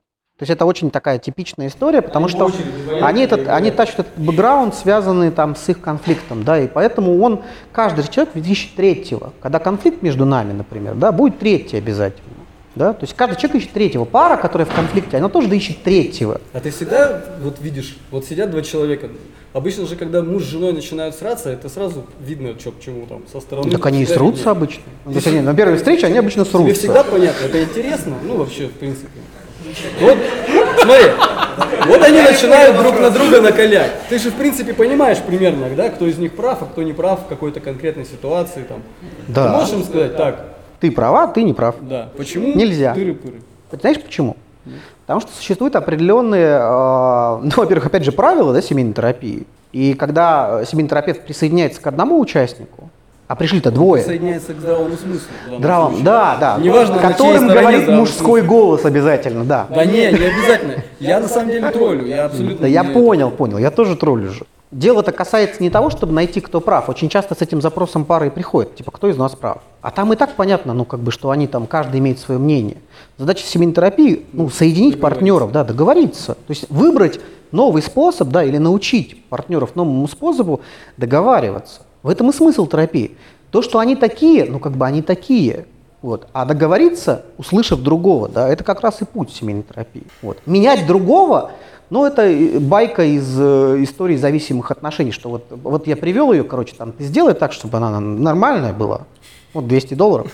Да, ну, да, вот есть же такая, даже, есть даже мемчик такой, да, за 200 баксов я буду представляться вашей жене семейным психотерапевтом и внушать ей, что она не права. Да, да, да. Вот. Ну, вот это прям байка какая-то типичная. Задай вопрос. Спасибо, Тим. Юра, у меня на самом деле вопрос к тебе есть. А, Я хочу этим вопросом вернуться практически в самое начало, где ты говорил, что есть какой-то 1 плюс 1 равно 2, без вариантов, есть какая-то правда, на которую можно опираться, и я, исходя из нее, хочу задать вопрос про нытиков. Где, на твой взгляд, вот эта вот грань между нытьем и реальным вопросом, с которым нужно идти к психологу или на терапию? В принципе, можно подумать, что если ты не можешь, э, если ты чувствуешь, что ты не авторитет для себя, то, может быть, тогда можно идти. Может быть, есть какая-то, какой-то другой один плюс один, с которым можно, я такой вот для себя говорю, ну да, вот это уже вопрос для психолога. Вот на твой взгляд, что это? Я буду рад, если вы, парни, тоже подключитесь. Критерии ты имеешь в виду? Да. Когда ты понимаешь, сам себе э, даешь отчет в том, что сейчас ты ноешь, э, бери себя в кулак и действуй. А когда ты понимаешь, что это проблема, и ты ее сам не вывезешь. Ну. Ну неужели все так просто? Типа проблему не я вывожу и... А, я окей. Как просто. Я твой вопрос себя Сейчас, пока Юра рассуждает, да, по поводу простоты, наткнулся на классную историю про то, что э, Россия на первом месте. Угадайте почему? И сейчас? Россия, нет, по мужским суицидам, блядь. В полтора раза больше, чем э, Ну, на самом деле, на, на первом в месте Гане, еще которые- лет 40 уже, она на первом месте. Ну вот э, последний по ВОЗ статистике, э, да. исследование 2016 года, потому что мы, блядь, сильные, такие типа, ну вот эти вот. э, И кри- по косвенным суицидам, типа инфарктов, инсультов. Да, и по ИБС, да, Да. особенно у И мужчин. по вот этой истории. То Это есть, еще косвенный суицид?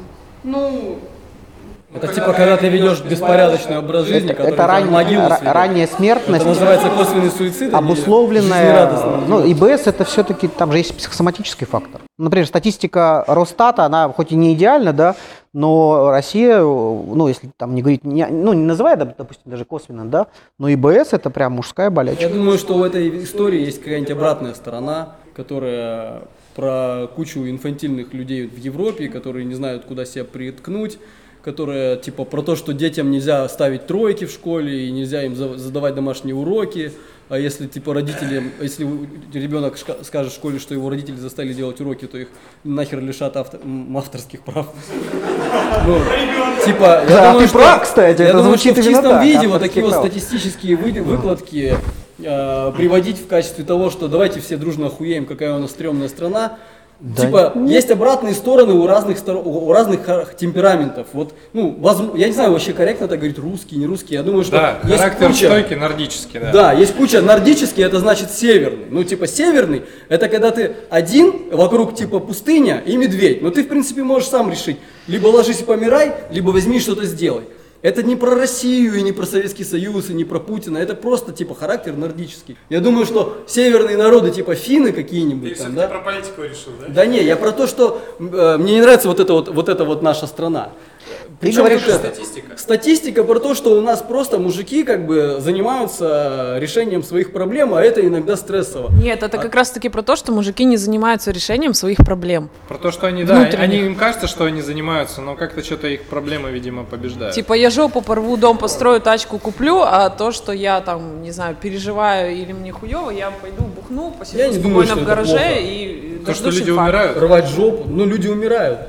Не, на самом деле это они опять же возвращает нас к истории. Я делать? отвечу на критерии еще, но Зачем сейчас они я это откликнусь суицид, на вот эту это часть. сложно, конечно, понять. Нет, на самом деле я поддержу тебя в- ровно в той части, что а, ситуация. нет, именно противоречие, что опять мы попадаем в это противоречие, что э, есть мямли, и которые говорят, что надо мямлить, да, ну буквально, если перевести языком, да, и они считают мямление это единственное солнышко, на которое надо молиться, и есть люди, которые говорят, решать проблемы тоже надо.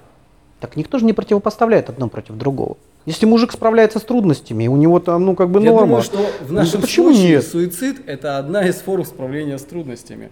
Он, он просто вот Россия! обложил себя со всех сторон какими-то проблемами. Я говорю ну, не то, что он обложил, да, а а так выбор. сложилось. Ну вот у него детей там полно, там ипотека, жена, сука, ну куда ее денешь? Типа уже дети тут, и она его и пилит, и пилит, и он и не знает уже куда себя деть. И его вот этот вот прыжок с балкона, эта фраза, да ебись оно все, блядь, конем, достало. Хуякс и все. Типа это такая вот, знаешь, ну, пошли все нахер, но, ну вот немножечко с перегибом. Просто человек в такой сложной ситуации жизненной, социальной, это не потому, что у него там внутренние проблемы, а просто его бывает прям реально достало. Еще когда существовал стационар кризисный, который закрыли уже лет как Хабаровский, был, был прекрасный кризисный стационар, куда попадали пациенты из токсикологии, из петли, а, мужчины и женщины, взрослые. Для подростков у нас вообще не- нет же стационаров, у нас только детское и взрослое отделение. А был стационар для всех. И самым тяжелым было выводить мужчину после суицида. Самым тяжелым. Потому что ты прав. То есть для мужчины это такой, э, чаще всего мужчинам, для мужчин характерно очень расчетливый суицид. И это Он не очень понимает, страшно. как дальше ему жить. Да, это очень расчетливый. Поэтому это очень высокая группа риска. Поэтому и статистика Зачем такая. снова вернули Да, и вот самое тяжелое, когда работаешь с пациентом, стационаре женщины, они как-то более-менее, они там в группы объединяются, они как-то переживают это, они могут про это говорить. А мужиков, конечно, очень тяжко. Для женщин что вы меня заметили, слава богу. не только, А там мужика нет, это не история дальше? про А демонстративность. может, кстати, мне очень интересно, а как это, как срабатывало? Ну, то есть, как человека, который жизнью доведен до отчаяния, не, не в том смысле, что он типа какой-то там вот именно хлюздя, и он просто покончил жизнь самоубийством по дурости. Ну, вот я думаю, что иногда есть такие люди, ну, реально настолько инфантильные, что они вот в какой-то даже несложной ситуации, особенно вот молодежь, да, ну, его там заабьюзили. Ну, ёб твою мать, типа, проблема у человека, прыщи там какие-нибудь. Ну, типа, вот ему, типа,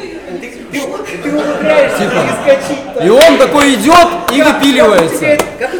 А есть человек, у которого, ну, реально, прям вилы просто, капец. И вот вы его вытащили, а он просыпается такой, да ёб твою мать. Но то есть вот эта вот реакция, она И типичная. первое, о чем он думает, сука, сколько я пролежал? Месяц, еще плюс 50 тысяч, блядь. сука. А я же еще и на работе не был, плюс сотка, пиздец. Да. Ну, а как вы его, вот, вот, а женщина такая, все, теперь все знают, что мне херово, все будут со мной носиться еще полгода, типа, Ты очень, катег- помогает? ты очень Юр, это называется пренебрежение чужими проблемами. Да. Проблемы разные. У кого-то рак, у кого-то прыщи. И для всех я это про, важно. про такие проблемы, вот я про конкретизировал, как вы, как вы вывозите мужика, чтобы он не повторился? а, Иногда повторяется. Типа, ну когда он уже четко понял, Есть завершенный, вот у мужчин по статистике второй суицид всегда последний. То есть там не попадает после третьего суицида. Он уже понимает на Да. опыте, что надо Ну, сделать. да, чтобы- Поэтому такая высокая статистика. То есть есть же повторяемые суициды, да, повторные, парасуициды называются. Просто да. у нас люди знают, что хотят, понимаешь? И учатся на своих ошибках. Я, я, я даже не буду тебя переубеждать. Хорошо, ладно, блядь, думай как По хочешь. поводу, короче. Паш, по поводу критериев. На самом Критерии, деле, давайте к а, критериям тогда. История моя какая, я иду с любой э, с любой темой, я просто записываю какие-то мысли, о чем бы я хотел порассуждать. И для меня, э, я начинал в терапию погружаться с острых проблем, ну типа там, а, там какая-то острая тема, а потом самое интересное открывается, когда это длительно происходит, когда ты просто ходишь на протяжении какого-то времени, и ты часто можешь прийти э, на сеанс, и у тебя нет никакого запроса, просто никакого нет, ты такой, я не знаю, о чем хочу поговорить, и у тебя в голове что-то всплывает, и почему я должен вообще взвешивать свои какие-то вопросы, я не очень понимаю, потому что если они меня парят, значит они уже достойны того, чтобы их обсудить. Я, короче, так считаю. Ну, я общеупотребимый критерий скажу. Общеупотребимый. Первый критерий – это время. Он касается и расстройств, и невротических состояний, и проблем, ну, как таковых, да. То есть, если человек сталкивается какое-то время очень долго, там, в месяцах, да, там, или в годах, то, конечно, это повод обращаться уже. Второй критерий – это повторяемость. То есть, если человек замечает, что проблема там, или сложность, с которой он там э, сталкивается, повторяется из раза в раз в разных отношениях, да, в семейных, там, в профессиональных, раз в раз, за, за разом Типа я не отыгрывает. ною, я все время заставляю да, себя. он- но я раз за разом человек отыгрывает что-то, да. Не помогает. А, это тоже повод задуматься, да, и повод там либо услышать кого-то из, из людей, кто видит это со стороны, да, и говорит, слушай, там у тебя вот это очень часто происходит, да, обычно это же незаметно происходит. Третье – это проблемы с контролем эмоций. А, Сюда относятся все проблемы, связанные с насилием, а, и э, проблемы, связанные там, ну, с какими-то дополнительными эмоциональными проблемами в виде тревожности, депрессивности и так далее. То есть это проблема с контролем переживаний. То есть человек осознает, что он чего-то не контролирует. Он раз за разом там забухивает, да, он там раз за разом вляпывается в очень неустойчивые отношения, он потом страдает в них, он раз за разом возвращается в отношения, где ему плохо, там он раз за разом что-то такое отыгрывает свое, да, то есть он начинает отношения, но выворачивает их так, что в конце концов его бросают. Ну, это к примеру, да. А, И четвертое, последнее, это интерес. То есть просто интерес. Бывает, что первичным запросом является интерес к тому, что человек вдруг обнаруживает. И чаще всего он начинается, кстати, с 30 лет.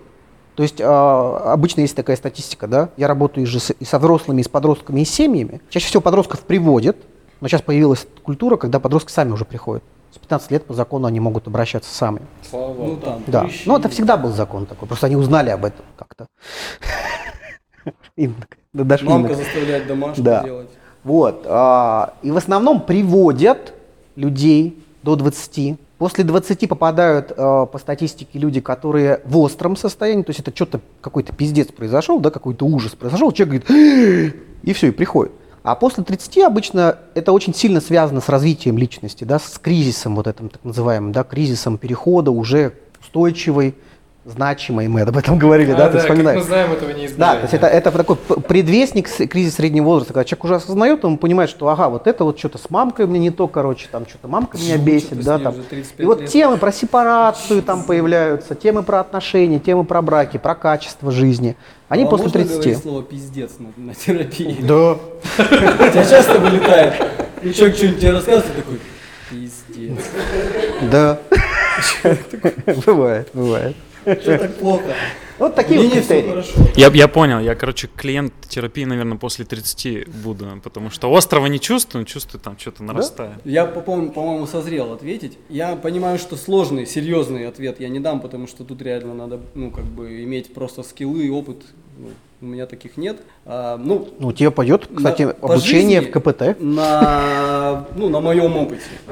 Кого я считаю митиками? Людей, у которых проблемы не настоящие. Ну, то есть они, конечно, проблемы. То есть понятно, что для подростка, у которого сложная кожа, для него это проблема. Но проблема тут скорее в том, что у него просто, ну, как бы интересов, может быть, других нет, кроме как думать об этом. Потому что, ну, есть же вероятность заинтересовать других людей чем-то другим, и тут вообще вопрос о том, как ты выглядишь, может и не стоять. И тут проблема как бы не в том, что у тебя прыщи. Ну, я метафору, да, имею в виду, прыщи там, не знаю, какие-то другие там сложности. Да, а в том, что у тебя слишком узкий горизонт понимания жизни. Я, я вот свое мнение. Ну, я, я мнение свое высказываю. Тут на самом деле очень хороший Кри- вопрос. критерий- Как понять, что проблема настоящая? Вот, вот, и тут Вот у меня это. есть ответ. А, запишитесь на группу к психологу и послушайте людей с настоящими рекламы, проблемами. Мне рассказывали пару раз Да, про людей так- такой эффект в есть, группе, кстати, правда. у которых такой пиздец, как, как- что ты после этого встаешь и думаешь, ёб твою мать, какие прыщи. Меня хотя бы отчим не изнасиловал, блядь, 8 лет.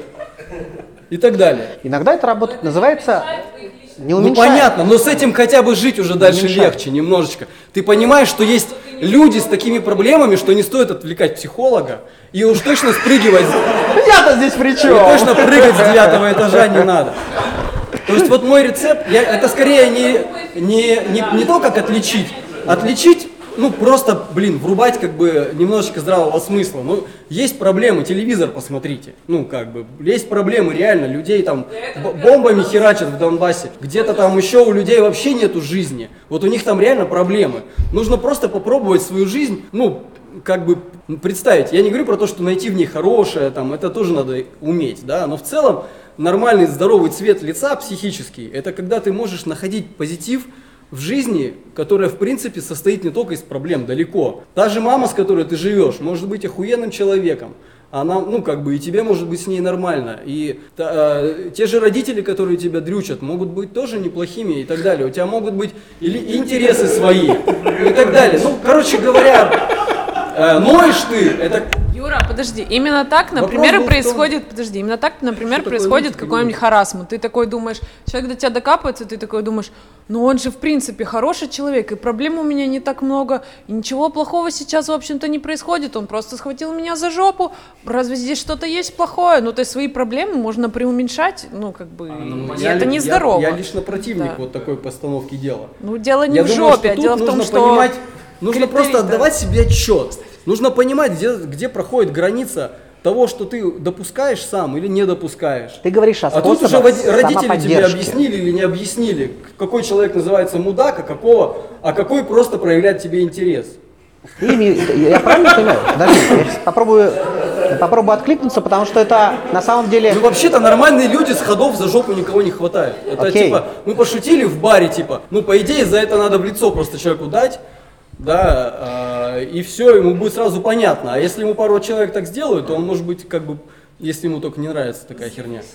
Есть ты говоришь о врубится, способах да, самоподдержки. результат, ты говоришь да. о способах самоподдержки. На пути к э, решению проблемы это или нет? Это способы Ну, вопрос самоподдержки. был типа, как отличить, Да, нытик да, я или да. не нытик? Всё, теперь понятно. Просто попробовать немножко шире взглянуть на свою Да. жизнь. Ну, ты- это один из способов. Найти, есть ли в ней баланс позитива достаточный для того, чтобы это воспринимать как проблему, а не как пиздец. Проблемы вокруг. Посмотреть просто внимательно на других людей. Посидеть пять минут и понаблюдать за людьми в, а, в автобусе, в поликлинике. Вот за какой-нибудь семьей полезно понаблюдать где-нибудь в ресторане, как они разговаривают между собой. Ты там просто насмотришься такого иногда, ну, что ты подумаешь, ну, в общем-то, жизнь не сахар. И то, что у меня какие-то есть проблемы, наверное, это скорее из области нормы, и нужно просто учиться с ними, э, ну, как бы работать, бороться и так далее. А не то, что, типа, любая проблема возникает, воспринимается тобой как повод для по- похода к психологу. Ну, Юр, ну смотри, я посмотрел, расширил кругозор и так далее. Но мне, там, допустим, в силу моего характера или других каких-то условий, плевать я хотел, что там у других людей. Ну вот честно, сейчас Отличная конкретно, позиция. сейчас плохо. Лично моя позиция могу, ну, допустим, там, а, вот в твоей картине мира иду к психологу. Норм или все еще нытик? Да, я не знаю, это очень субъективная история. Я вот для себя, ну, сам являюсь психологом. Я, в принципе, бы с удовольствием пошел к психологу. Прям, но это должен быть уже не психолог, это должен быть какой-то гуру, блин. Ну, я не знаю. Потому что для меня человек, э, и, я общаюсь с людьми, на самом деле, мнение которых для меня крайне важно. Человек, во-первых, не обязан быть идеальным при этом. Абсолютно. Он абсолютно может иметь все те же слабости, и он не должен быть суперменом. Это я про то, что психологи могут просто ну, э, пользоваться скиллами, при этом они не обязаны быть супер там э, идеальными, такими прям, ну, супермен, да, я это понимаю. Э, Просто нормальный человек, который способен нормальные вещи говорить, э, сильные, здоровые. Когда ты начинаешь ныть и думаешь, и говоришь человеку, там по работе. Да я, блядь, так стараюсь, я вообще весь из себя вот из шкуры вон лезу. Э, Или, а вы нас не хвалите. Ну что, вы не можете нам сказать, что мы классно тут покрасили, все классно сделали? Я говорю, блядь, ну мы вас для этого вообще-то наняли, чтобы вы классно покрасили. Что, ну, нужно хвалить всех за то, что они все хорошо сделали? Ну, то есть, вот кому-то нужно, чтобы их хвалили. А есть люди, которые, ты такой сидишь, а тебе говорят, Юра, да мы тоже тут, типа, все, ну, ну не херней страдаем. Мы все работаем, мы все свою, как бы, роль выполняем. И ты такой, блядь, в натуре, что я, типа, ну все, ну, как бы... То есть, я не знаю, всегда какой-то обратный вот этот фидбэк, или как это называется, когда... Ну а в семье как тогда быть? Вот смотри, в паре, когда один говорит, слушай, ты что-то меня не хвалишь, не замечаешь и даже не говоришь мне, что ты меня любишь. Вот понятно, там в работе другая история, там достаточно легко скатиться в нытье. В семье а- главное, чтобы была ирония всегда, А, чтобы ирония, шутка да. всегда была. Она лечит и спасает от любого. Стебанулся и все нормально. Если вы не можете друг друга простебать, это уже как бы звоночек к тому, что, возможно, вы неправильно себя выбрали. Я не знаю, возможно, есть пары, которым нормально на, на, полном, на полном серьезняке таком, короче, гонять. Но мне это непонятно. То есть мне кажется, что у людей должен быть настолько на пол, ну как это, на полслова, короче, вот разговор, чтобы они друг друга подъебывали. а, Ну, то есть что ты меня не поддерживаешь? Ну, типа, надо, конечно, поддерживать. Все это, ну, как бы ты поймешь, где это надо, где не надо. Типа, в семье ныть или не ныть, я понимаю, что первое, бывают объективные ситуации, типа там ПМС, допустим, да. А, у, чело- у мужчины бывает тоже депрессия, нету денег, я злой. Есть деньги, я добрый. Ну все, типа, есть определенные паттерны такие. И э, люди, которые друг с другом живут, они друг друга примерно начинают понимать. То есть первое, это отсечь объективные какие-то вещи, которые могут объясниться, ну, просто техническими вот такими моментами. Сегодня на тебя залупаются, возможно, причина вот в том, что... ПМС технический момент, да? Да. Ага, понял. А что нет, что ли? Не, нормально, в теглайн пойдет. Типа, а, и, это во- во-первых. Во-вторых, можно, а, я вот, у меня был опыт э, сложных э, угасающих отношений в браке, когда ты долгое время вроде как все время срешься, не срешься, разговариваю с другом там, в Китае по, по скайпу, и, и в принципе понимаю, вот так вот делая такую вот, э, как это, экстраполяцию, ну, короче, э, срез наших с ним разговоров. Я уже полтора года с ним разговариваю постоянно только о том, как меня не понимают в семье и какой у нас там срач, бардак и пиздец. Я думаю, блядь, ну это же ненормально. Но я всегда, выходя на балкон, выдыхал и задавал себе главный вопрос. Ты хочешь быть с этим человеком все еще или нет? Это такой, правда, честный вопрос для себя. Типа, люблю, не люблю, вот это вот. И ты, если отдаешь себе на этот вопрос ответ «да, хочу», то тогда ты идешь и понимаешь, что у этого человека может быть все, что угодно в башке. Он может загонять как угодно. Его все негативные стороны могут быть обратной сто- стороной его позитивных сторон. Ты начнешь понимать этого человека, он, блядь, тебя доебывает, потому что он в тебя верит. Он тебя дрочит, потому что он от тебя большего хочет. И так далее. То есть ты можешь понять любую агрессию. Абьюзинг это не абьюзинг. Хуй знает, какие вещи можно назвать словом абьюзинг. Мы вот придумали себе этот флажок. И на нормальные взаимоотношения человеческие начинаем навешивать всякую херню. Типа абьюзинг, блядь. Ну, меня бесит это все. Есть нормальные человеческие отношения. Люди не всегда вот так вот дватой друг на друга дышат. Они иногда срутся, они иногда конфликтуют. Это два совершенно разных мира. Они по каким-то соп- соприкоснулись там критериям между собой, ништяк. Но по каким-то они, чем глубже друг друга понимают, тем больше у них начинает возникать какой-то фигни. Ну, это нормально, ну, как бы взаимодействовать. Есть очень хороший критерий, он у меня очень хорошо работал. Я не страдал вообще в этой фигне. То есть я пол- полтора года были сложности, пониманием, с, там, с, с рачем, что типа вот, ну, как бы меня там, как мне казалось, недохваливали, недолюбливали, ну, меня так не было, но я думал, блядь, ну почему я, сука, все время виноват, короче, ну, блядь, пиздец. И, и вот задаешь себе этот вопрос, и все он решает, вообще снимает все вопросы. У тебя дальше нет причины, ну, как бы беситься, нет причины сомневаться, нет причины... Вопрос, хочу ли я быть с этим человеком, да? Да, Ага. это если в отношениях. А если не хочешь, ну все тогда, конец. Сливаем воду и расходимся. Что-то как-то легко, я аж даже... А, там, а это легко, это честно. Аж неловко. Ты всегда знаешь, как бы, как сердце тебя не даст э, тебе самого себя наебать. Если, ты- если, если ты чувствуешь, что ты пиздишь сам себе, то ты будешь всегда это в голове знать.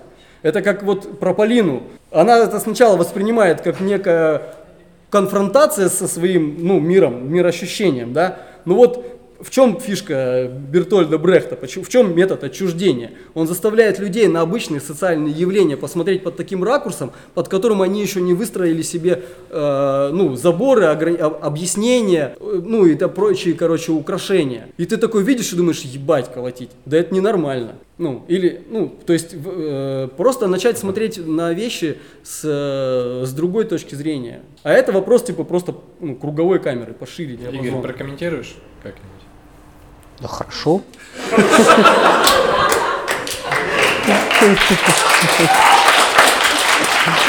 А, у меня вопрос. Я вот учусь на психолога, и нам на парах сказали, значит, что э, ну, практикующий психолог, он должен э, сам ходить на терапию и супервизией заниматься. Да. Вот. У нас, значит, из нашей всей группы, ну, у нас не, не очень большая группа, половина ходила, вот, ну, и нас вот двое с девочкой, кто не ходил еще к психологу. Вот. Мне интересно, э, я хочу, я пойду, а вторая девочка спрашивает, а почему, почему я должна идти? Вот мне все окей, у меня нету никаких проблем. Я сама свои проблемы все решила, я не хочу идти, зачем? Ну и наш э, преподаватель нам ничего лучше не ответил, кроме как, ну, надо. Вот, и поэтому... Ну, это я- тоже такое передергивание, на самом деле. Это а, условия работы психотерапевта, если он планирует э, заниматься практикой. Эти условия заложены в самом формате обучения, потому что обучение, оно немножко послевузовское почти всегда, да. То есть ты имеешь уже базовое образование, и второе получаешь дополнительно. И вот с личной терапией это какая-то такая беда, которую вот выдергивает, передергивает. На самом деле личная терапия – это некий э, определенный набор часов обязательных для ознакомления с двумя вещами для начинающего терапевта. Первое – это понимать, что чувствует твой клиент, да, то есть понимать, что такое долгосрочная терапия, да, что клиенты бывают краткосрочно и долгосрочно. И это про разный тип отношений. А второе – это для того, чтобы твои проблемы не становились проблемой клиента, чтобы ты учился сам с ними разбираться. Но опять же, здесь возникает философский вопрос. А если это надо, но я не чувствую в этом потребность, надо ли мне сейчас? И очень часто ну, происходит такая ситуация насилия над начинающими специалистами, типа ты должен оттарабанить эти там 60 или 100 часов да, личной терапии для того, чтобы получить зачетку. Ну, это на самом деле бред и профанация. То есть человек может проходить терапию только тогда, когда он к этому готов. Вот и все. А вот я так думаю, что это все равно, что хирург будет сам для себя решать, каким образом ему узелки завязывать. Вот есть определенная техника, и она требует от тебя, чтобы ты, сука, 2000 узелков завязал вот таких вот. И только после этого можем с тобой, можем с тобой разговаривать на нормальном языке. Это вот как мы смотрим сейчас сериал «Анатомия страсти». А, Иногда американцы меня удивляют. Такое ощущение, что в, в компаниях Netflix совершенно другие люди живут. Потому что у них нет политкорректности, они могут нормально разговаривать, они могут медсестру, э, хирурга называть нацист и так далее. Там никто никого не жалеет. Типа как, Ты говоришь как о профпригодности.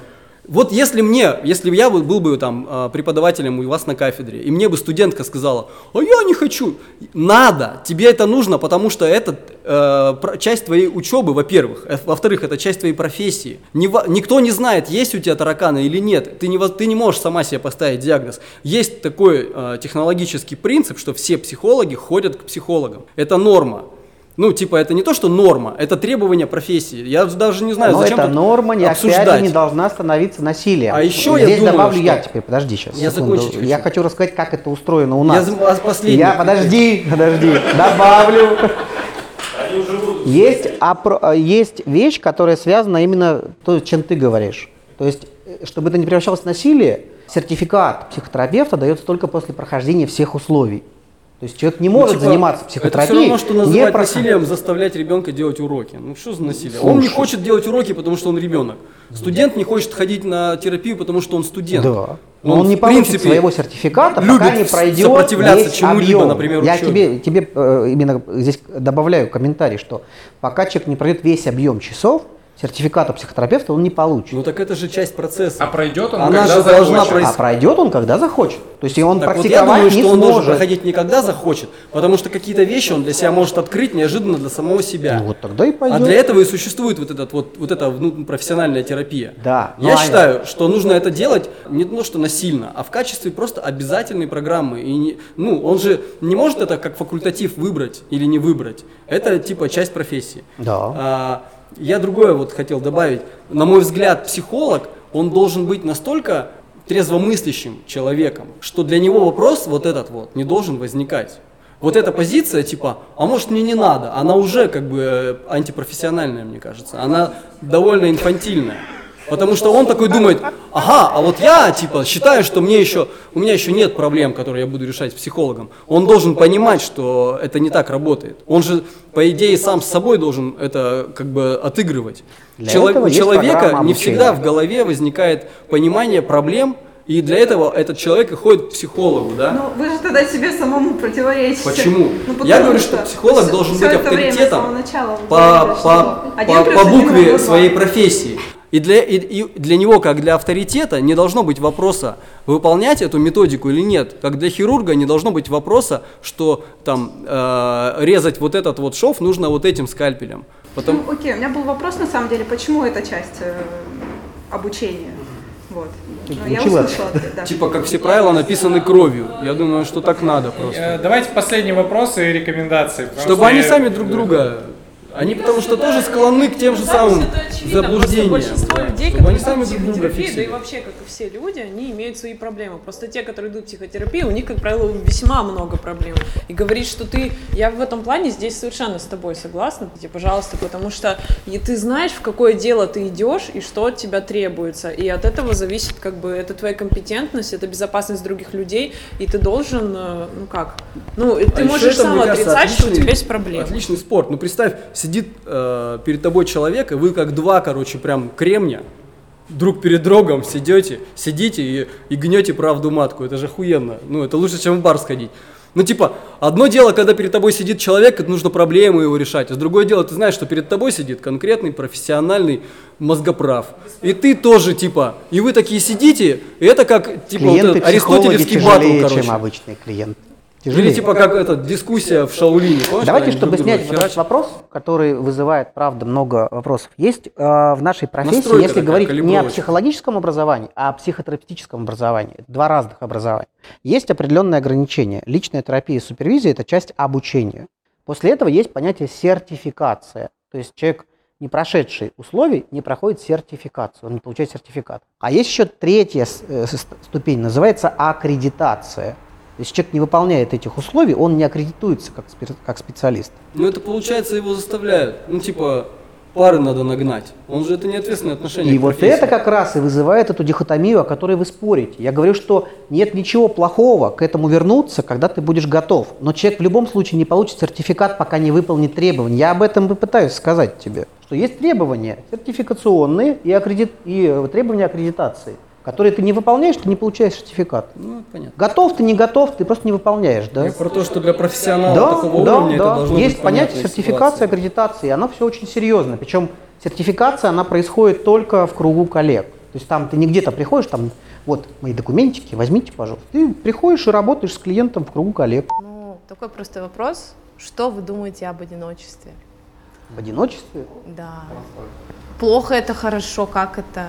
Да все Ну, по-разному. Я, я не знаю, я отношусь и так, и так хорошо. Почему? Потому что есть же разное одиночество. Есть, есть одиночество уединения, да, то есть человек прям выбирает его. А если человек его не выбирает, да, и оно выбирает его, то, наверное, плохо. Тогда, тогда надо его с ним что-то делать. Ну, либо строить. То есть обязательно что-то с этим делать? Ну, если, видишь, это вопрос именно выбора. Если человек выбирает одиночество, да, по каким-то своим мотивам, тогда это уже не одиночество, а уединение. У меня даже есть коллега, которая, например, ну, она такая, да, она живет и работает в квартире, она не выходит практически на улицу.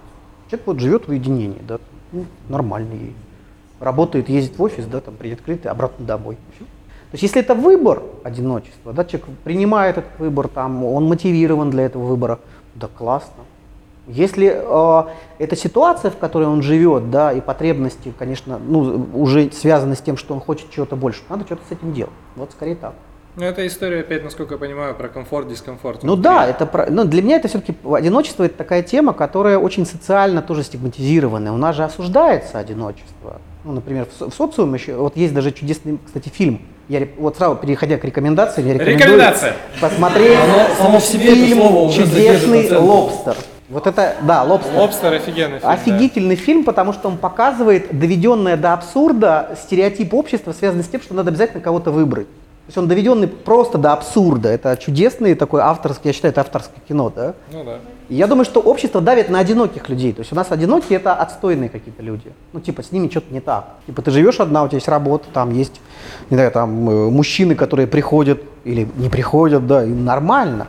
А в обществе это вообще плохо. Я думаю, что это, это эволюционная история, потому что человек ну, по умолчанию парное животное, и поэтому Не всегда, все, что не не, всегда. является парным в этом, с этой точки зрения для эволюции, является не нормой. Я думаю, что это как раз... Хотя а, одинокий лев, наверное, не чувствует себя одиноким. То есть это, ну, как история про то же самое вот на- насилие в, отнош- в отношении одиноких людей, так и насилие в отношении людей, которые выбирают, например, не рожать детей. Это репродуктивное насилие. То есть если ты живешь, тебя постоянно тыкают, что ты одинокий, рано или поздно ты задумаешься, а что это я одинокий такой? Типа, надо же кого-то выбрать, да? Я вот насчет того, И что постоянно начинаю, тыкают, да. могу сказать одну вещь, которая, а, на мой взгляд, ну, для меня она довольно очевидная. А, Я не понимаю, как вообще можно себя с людьми сравнивать, с другими. Ну, или типа, как пример других людей должен быть для тебя Ну, каким-то как? руководством к Мы социальные животные, мы всегда... Это вообще э, самое популярное, тоже самый популярный животное. пост э, у меня в блоге, на самом деле, как перестать сравнивать себя с другими. Я не знаю, кто дает А зачем? ссылку. Я не знаю, я тебе говорю, что это типа запрос. Люди Вот меня просто- бесит, когда мне говорят про кого-то. Вот, типа, а этот, типа, такой, или это такая, а вот эти такие, а я, ну, а я тут при чем вообще? Ну, они такие, он такой, что дальше? Понятно, но это тоже, если ты уже просто говоришь про биологию, про эволюцию, то есть это такая история. Ты всегда себя ну, сравниваешь, чтобы оценить, потому что это линейка. Да есть отличный скилл человеческий, который, я думаю, очень продлевает жизнь. Это называется «пошли нахуй». Отъебитесь, дайте, блядь, Классная рекомендация. Чего вы доебались до меня? Можно Почему я должен ребят, чему-то всё, соответствовать? Почему я должен быть одиноким или не быть одиноким? Рожать или не рожать? Быть натуралом или не быть натуралом? Да ебитесь вы конем, блядь, сами с собой разбирайтесь, я сам со своей жизнью разберусь. Это прекрасная Не надо, чтобы автономная почему кто-то на тебя позиция, давит? я считаю. Она не автономная, она не автономная. Она абсолютно не исключает того, что ты, Что есть люди, что ты компанейский, Подожди, подожди, барный, автономная не равно изоляционная. Да, это не вот, изоляция, да. слово. Она это абсолютно не автономная. То есть изоляционная. уважение к равности Автономная в прав том других. смысле, что я признаю себя достаточно самостоятельной единицей, как бы, ну, сущностью. Да, я же типа человек, душа, у меня есть самосознание, моя жизнь для меня, каким бы я ни был альтруистом, является, ну, как бы первым и главным, ну, все остальное может быть для меня тоже важным. Блять, ну, на, на- на чьи ощущения и на чьи чувства, желания и так далее я еще должен ориентироваться, как не на свои. Ну, просто, ну, если мне будет самому хуево, нахера я вообще все это делаю? Я Ну, поддержу. и в этом плане, типа, равняться на кого-то можно с точки зрения авторитета, там, классности, там, не знаю, ну, ну вот нравится мне Пелевин, я, блин, на него равняюсь и думаю, вот, сука, хорошо, хорошо человек думает, красиво, умеет, как бы, а, обычные э, жизненные вещи каким-то образом между собой так соединять, сплетать, переворачивать, метафоры находить. Круто. Я вот в этом смысле себя сравниваю с другими людьми. А в смысле того, что посмотрите, как они там за ручку держатся. Я прекрасно себе понимаю, что они сейчас за ручку держатся, а домой зайдут и начнут себе глаза выковыривать друг другу. И типа поэтому мне не нужно говорить, посмотри, какие они там дружные хомячки. Ну, блядь, видел я таких Хорошо. дружных У тебя есть какая-нибудь рекомендация, или ты что-нибудь из Пелевина посоветуешь? Пелевина я вообще советую всем читать. Мне кажется, он Всё, крутой писатель. А, рекомендации, какого плана рекомендации? Любое. Э, Рубрика рекомендация это когда ты советуешь все что угодно, все, что тебе понравилось, э, совет, подкаст, э, книга, фильм. Я думаю, что нужно книжки читать. Это да. Нужно, и причем читать книжки, э, ну, такого, ну, сложные, типа. Например. Ну, Толстого, например. Ох- Охуенная книжка Каренин. Просто там настолько классно э, препарируются персонажи. Вот ты смотришь на Стива, а он ведет себя как пидор конченый. А вдруг, а, а в то же время ты понимаешь, что он, ну, просто чувак жизнерадостный долбоеб. А почему он, блядь, должен страдать? Он родился аристократом, у него были бабки, он их пробухал, теперь у жены есть бабки, он их пробухает. У него есть там какая-то роща, он ее продаст, пробухает. Ну, типа, потом, глядишь, и помрет. И, и, и вроде он как бы конченый гондон. И у него классная есть такая позиция, я должен, какой ресторан мы пойдем есть, в Европу или там, не помню в какой, короче, в Эрмитаж. Он такой, так, в Эрмитаже я больше должен, пойду в Эрмитаж, потому что если я пойду в Европу, подумают, что я иду в Европу, потому что я там меньше должен. Нихуя. Типа, хорошая литература, она не про, она вот про такие вот вещи, про то, как, как бы покопаться в самом себе или посмотреть на человека со стороны. И когда ты вот видишь человека со стороны, он как бы тебе так раскрывается, ты его реально как на, ну, как бы на, при- на столике смотришь на преп- в препарированном состоянии. И ты начинаешь как бы такие модели анализировать со стороны. И чем больше у тебя таких конструкций и моделей, тем э, честнее ты начинаешь на себя потом это все проецировать. Вот мой совет. Классно. Больше книжек читай. Причем, ну, не, не просто книжек детективных, ну, сложных книжек.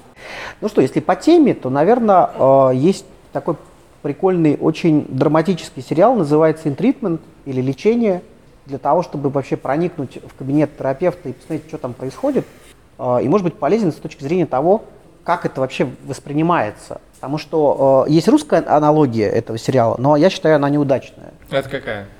По-моему, там так, так же называется «Лечение», да, она тоже, она не очень хорошая, Они букву В Вот. просто пропустили. не знаю. Вот. Lечение и влечение. Ну, типа, Э, анатомия страсти. Инсинуации, да, анатомия страсти. Второе, я рекомендую фильм «Лобстер».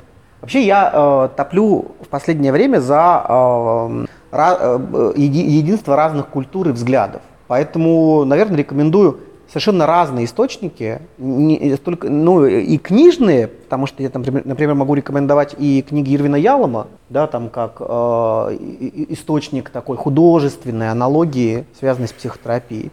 С другой стороны, я рекомендую э, сейчас современные хорошие книги, посвященные, например, там, э, современным взглядам на психотерапию. Есть там книги, например, «Как хочет женщина». Там, да, там есть много воды вроде как, но при этом книга написана в новом совершенно взгляде, например, на женскую сексологию. Ты можешь противоставлять что-то. Не, я Вот. знаю, как она хочет. Вот.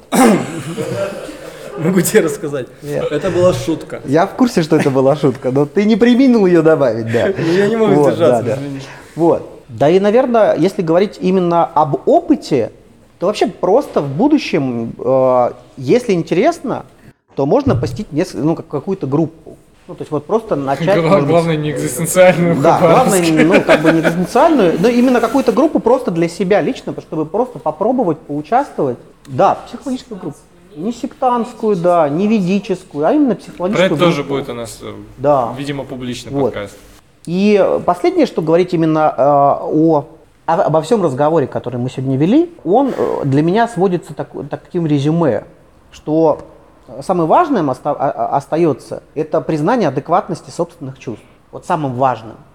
И я думаю, что вот на это тоже стоит делать упор. Это, Ну, да. то есть каждый раз спрашивать себя, например, вступая в различные какие-то социальные, там, личностные ситуации, спрашивать там, а, ну, там, э, верю ли я тому, что я чувствую сейчас.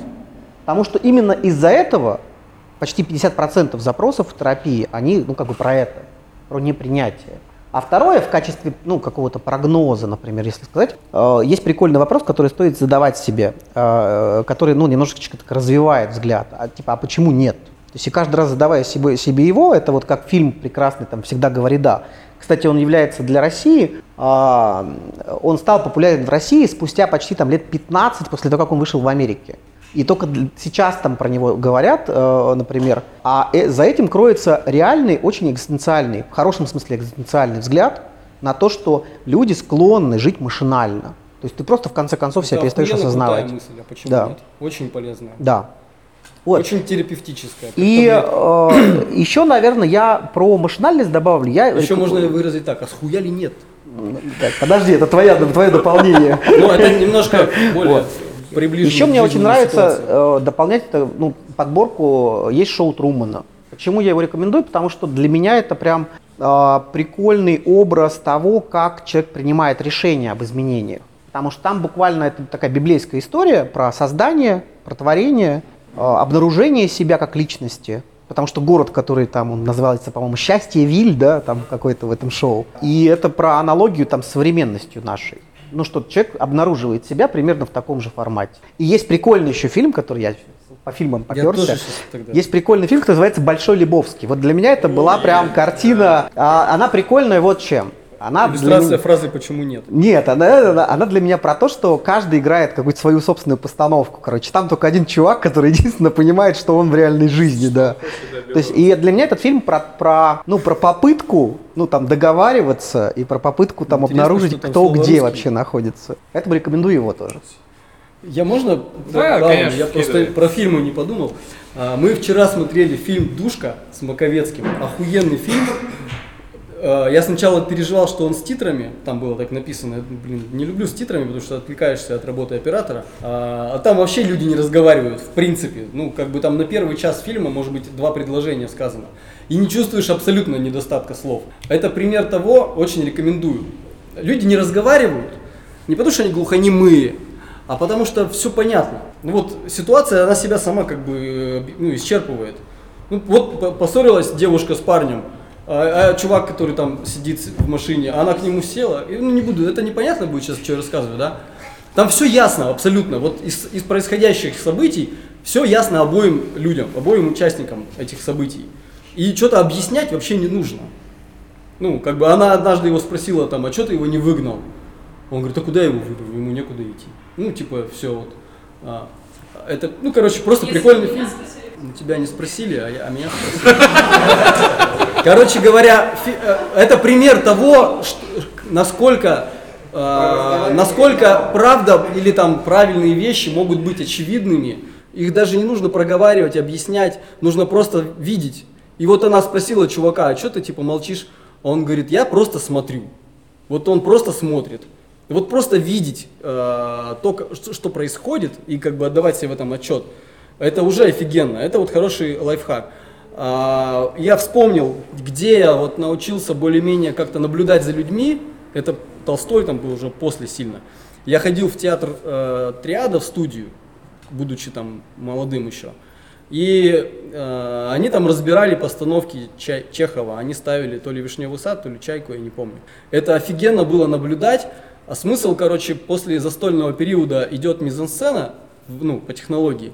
Смысл в том, что ты говоришь и думаешь, э, ну, то есть от физики, от, от психики, от говорения придумываешь физику.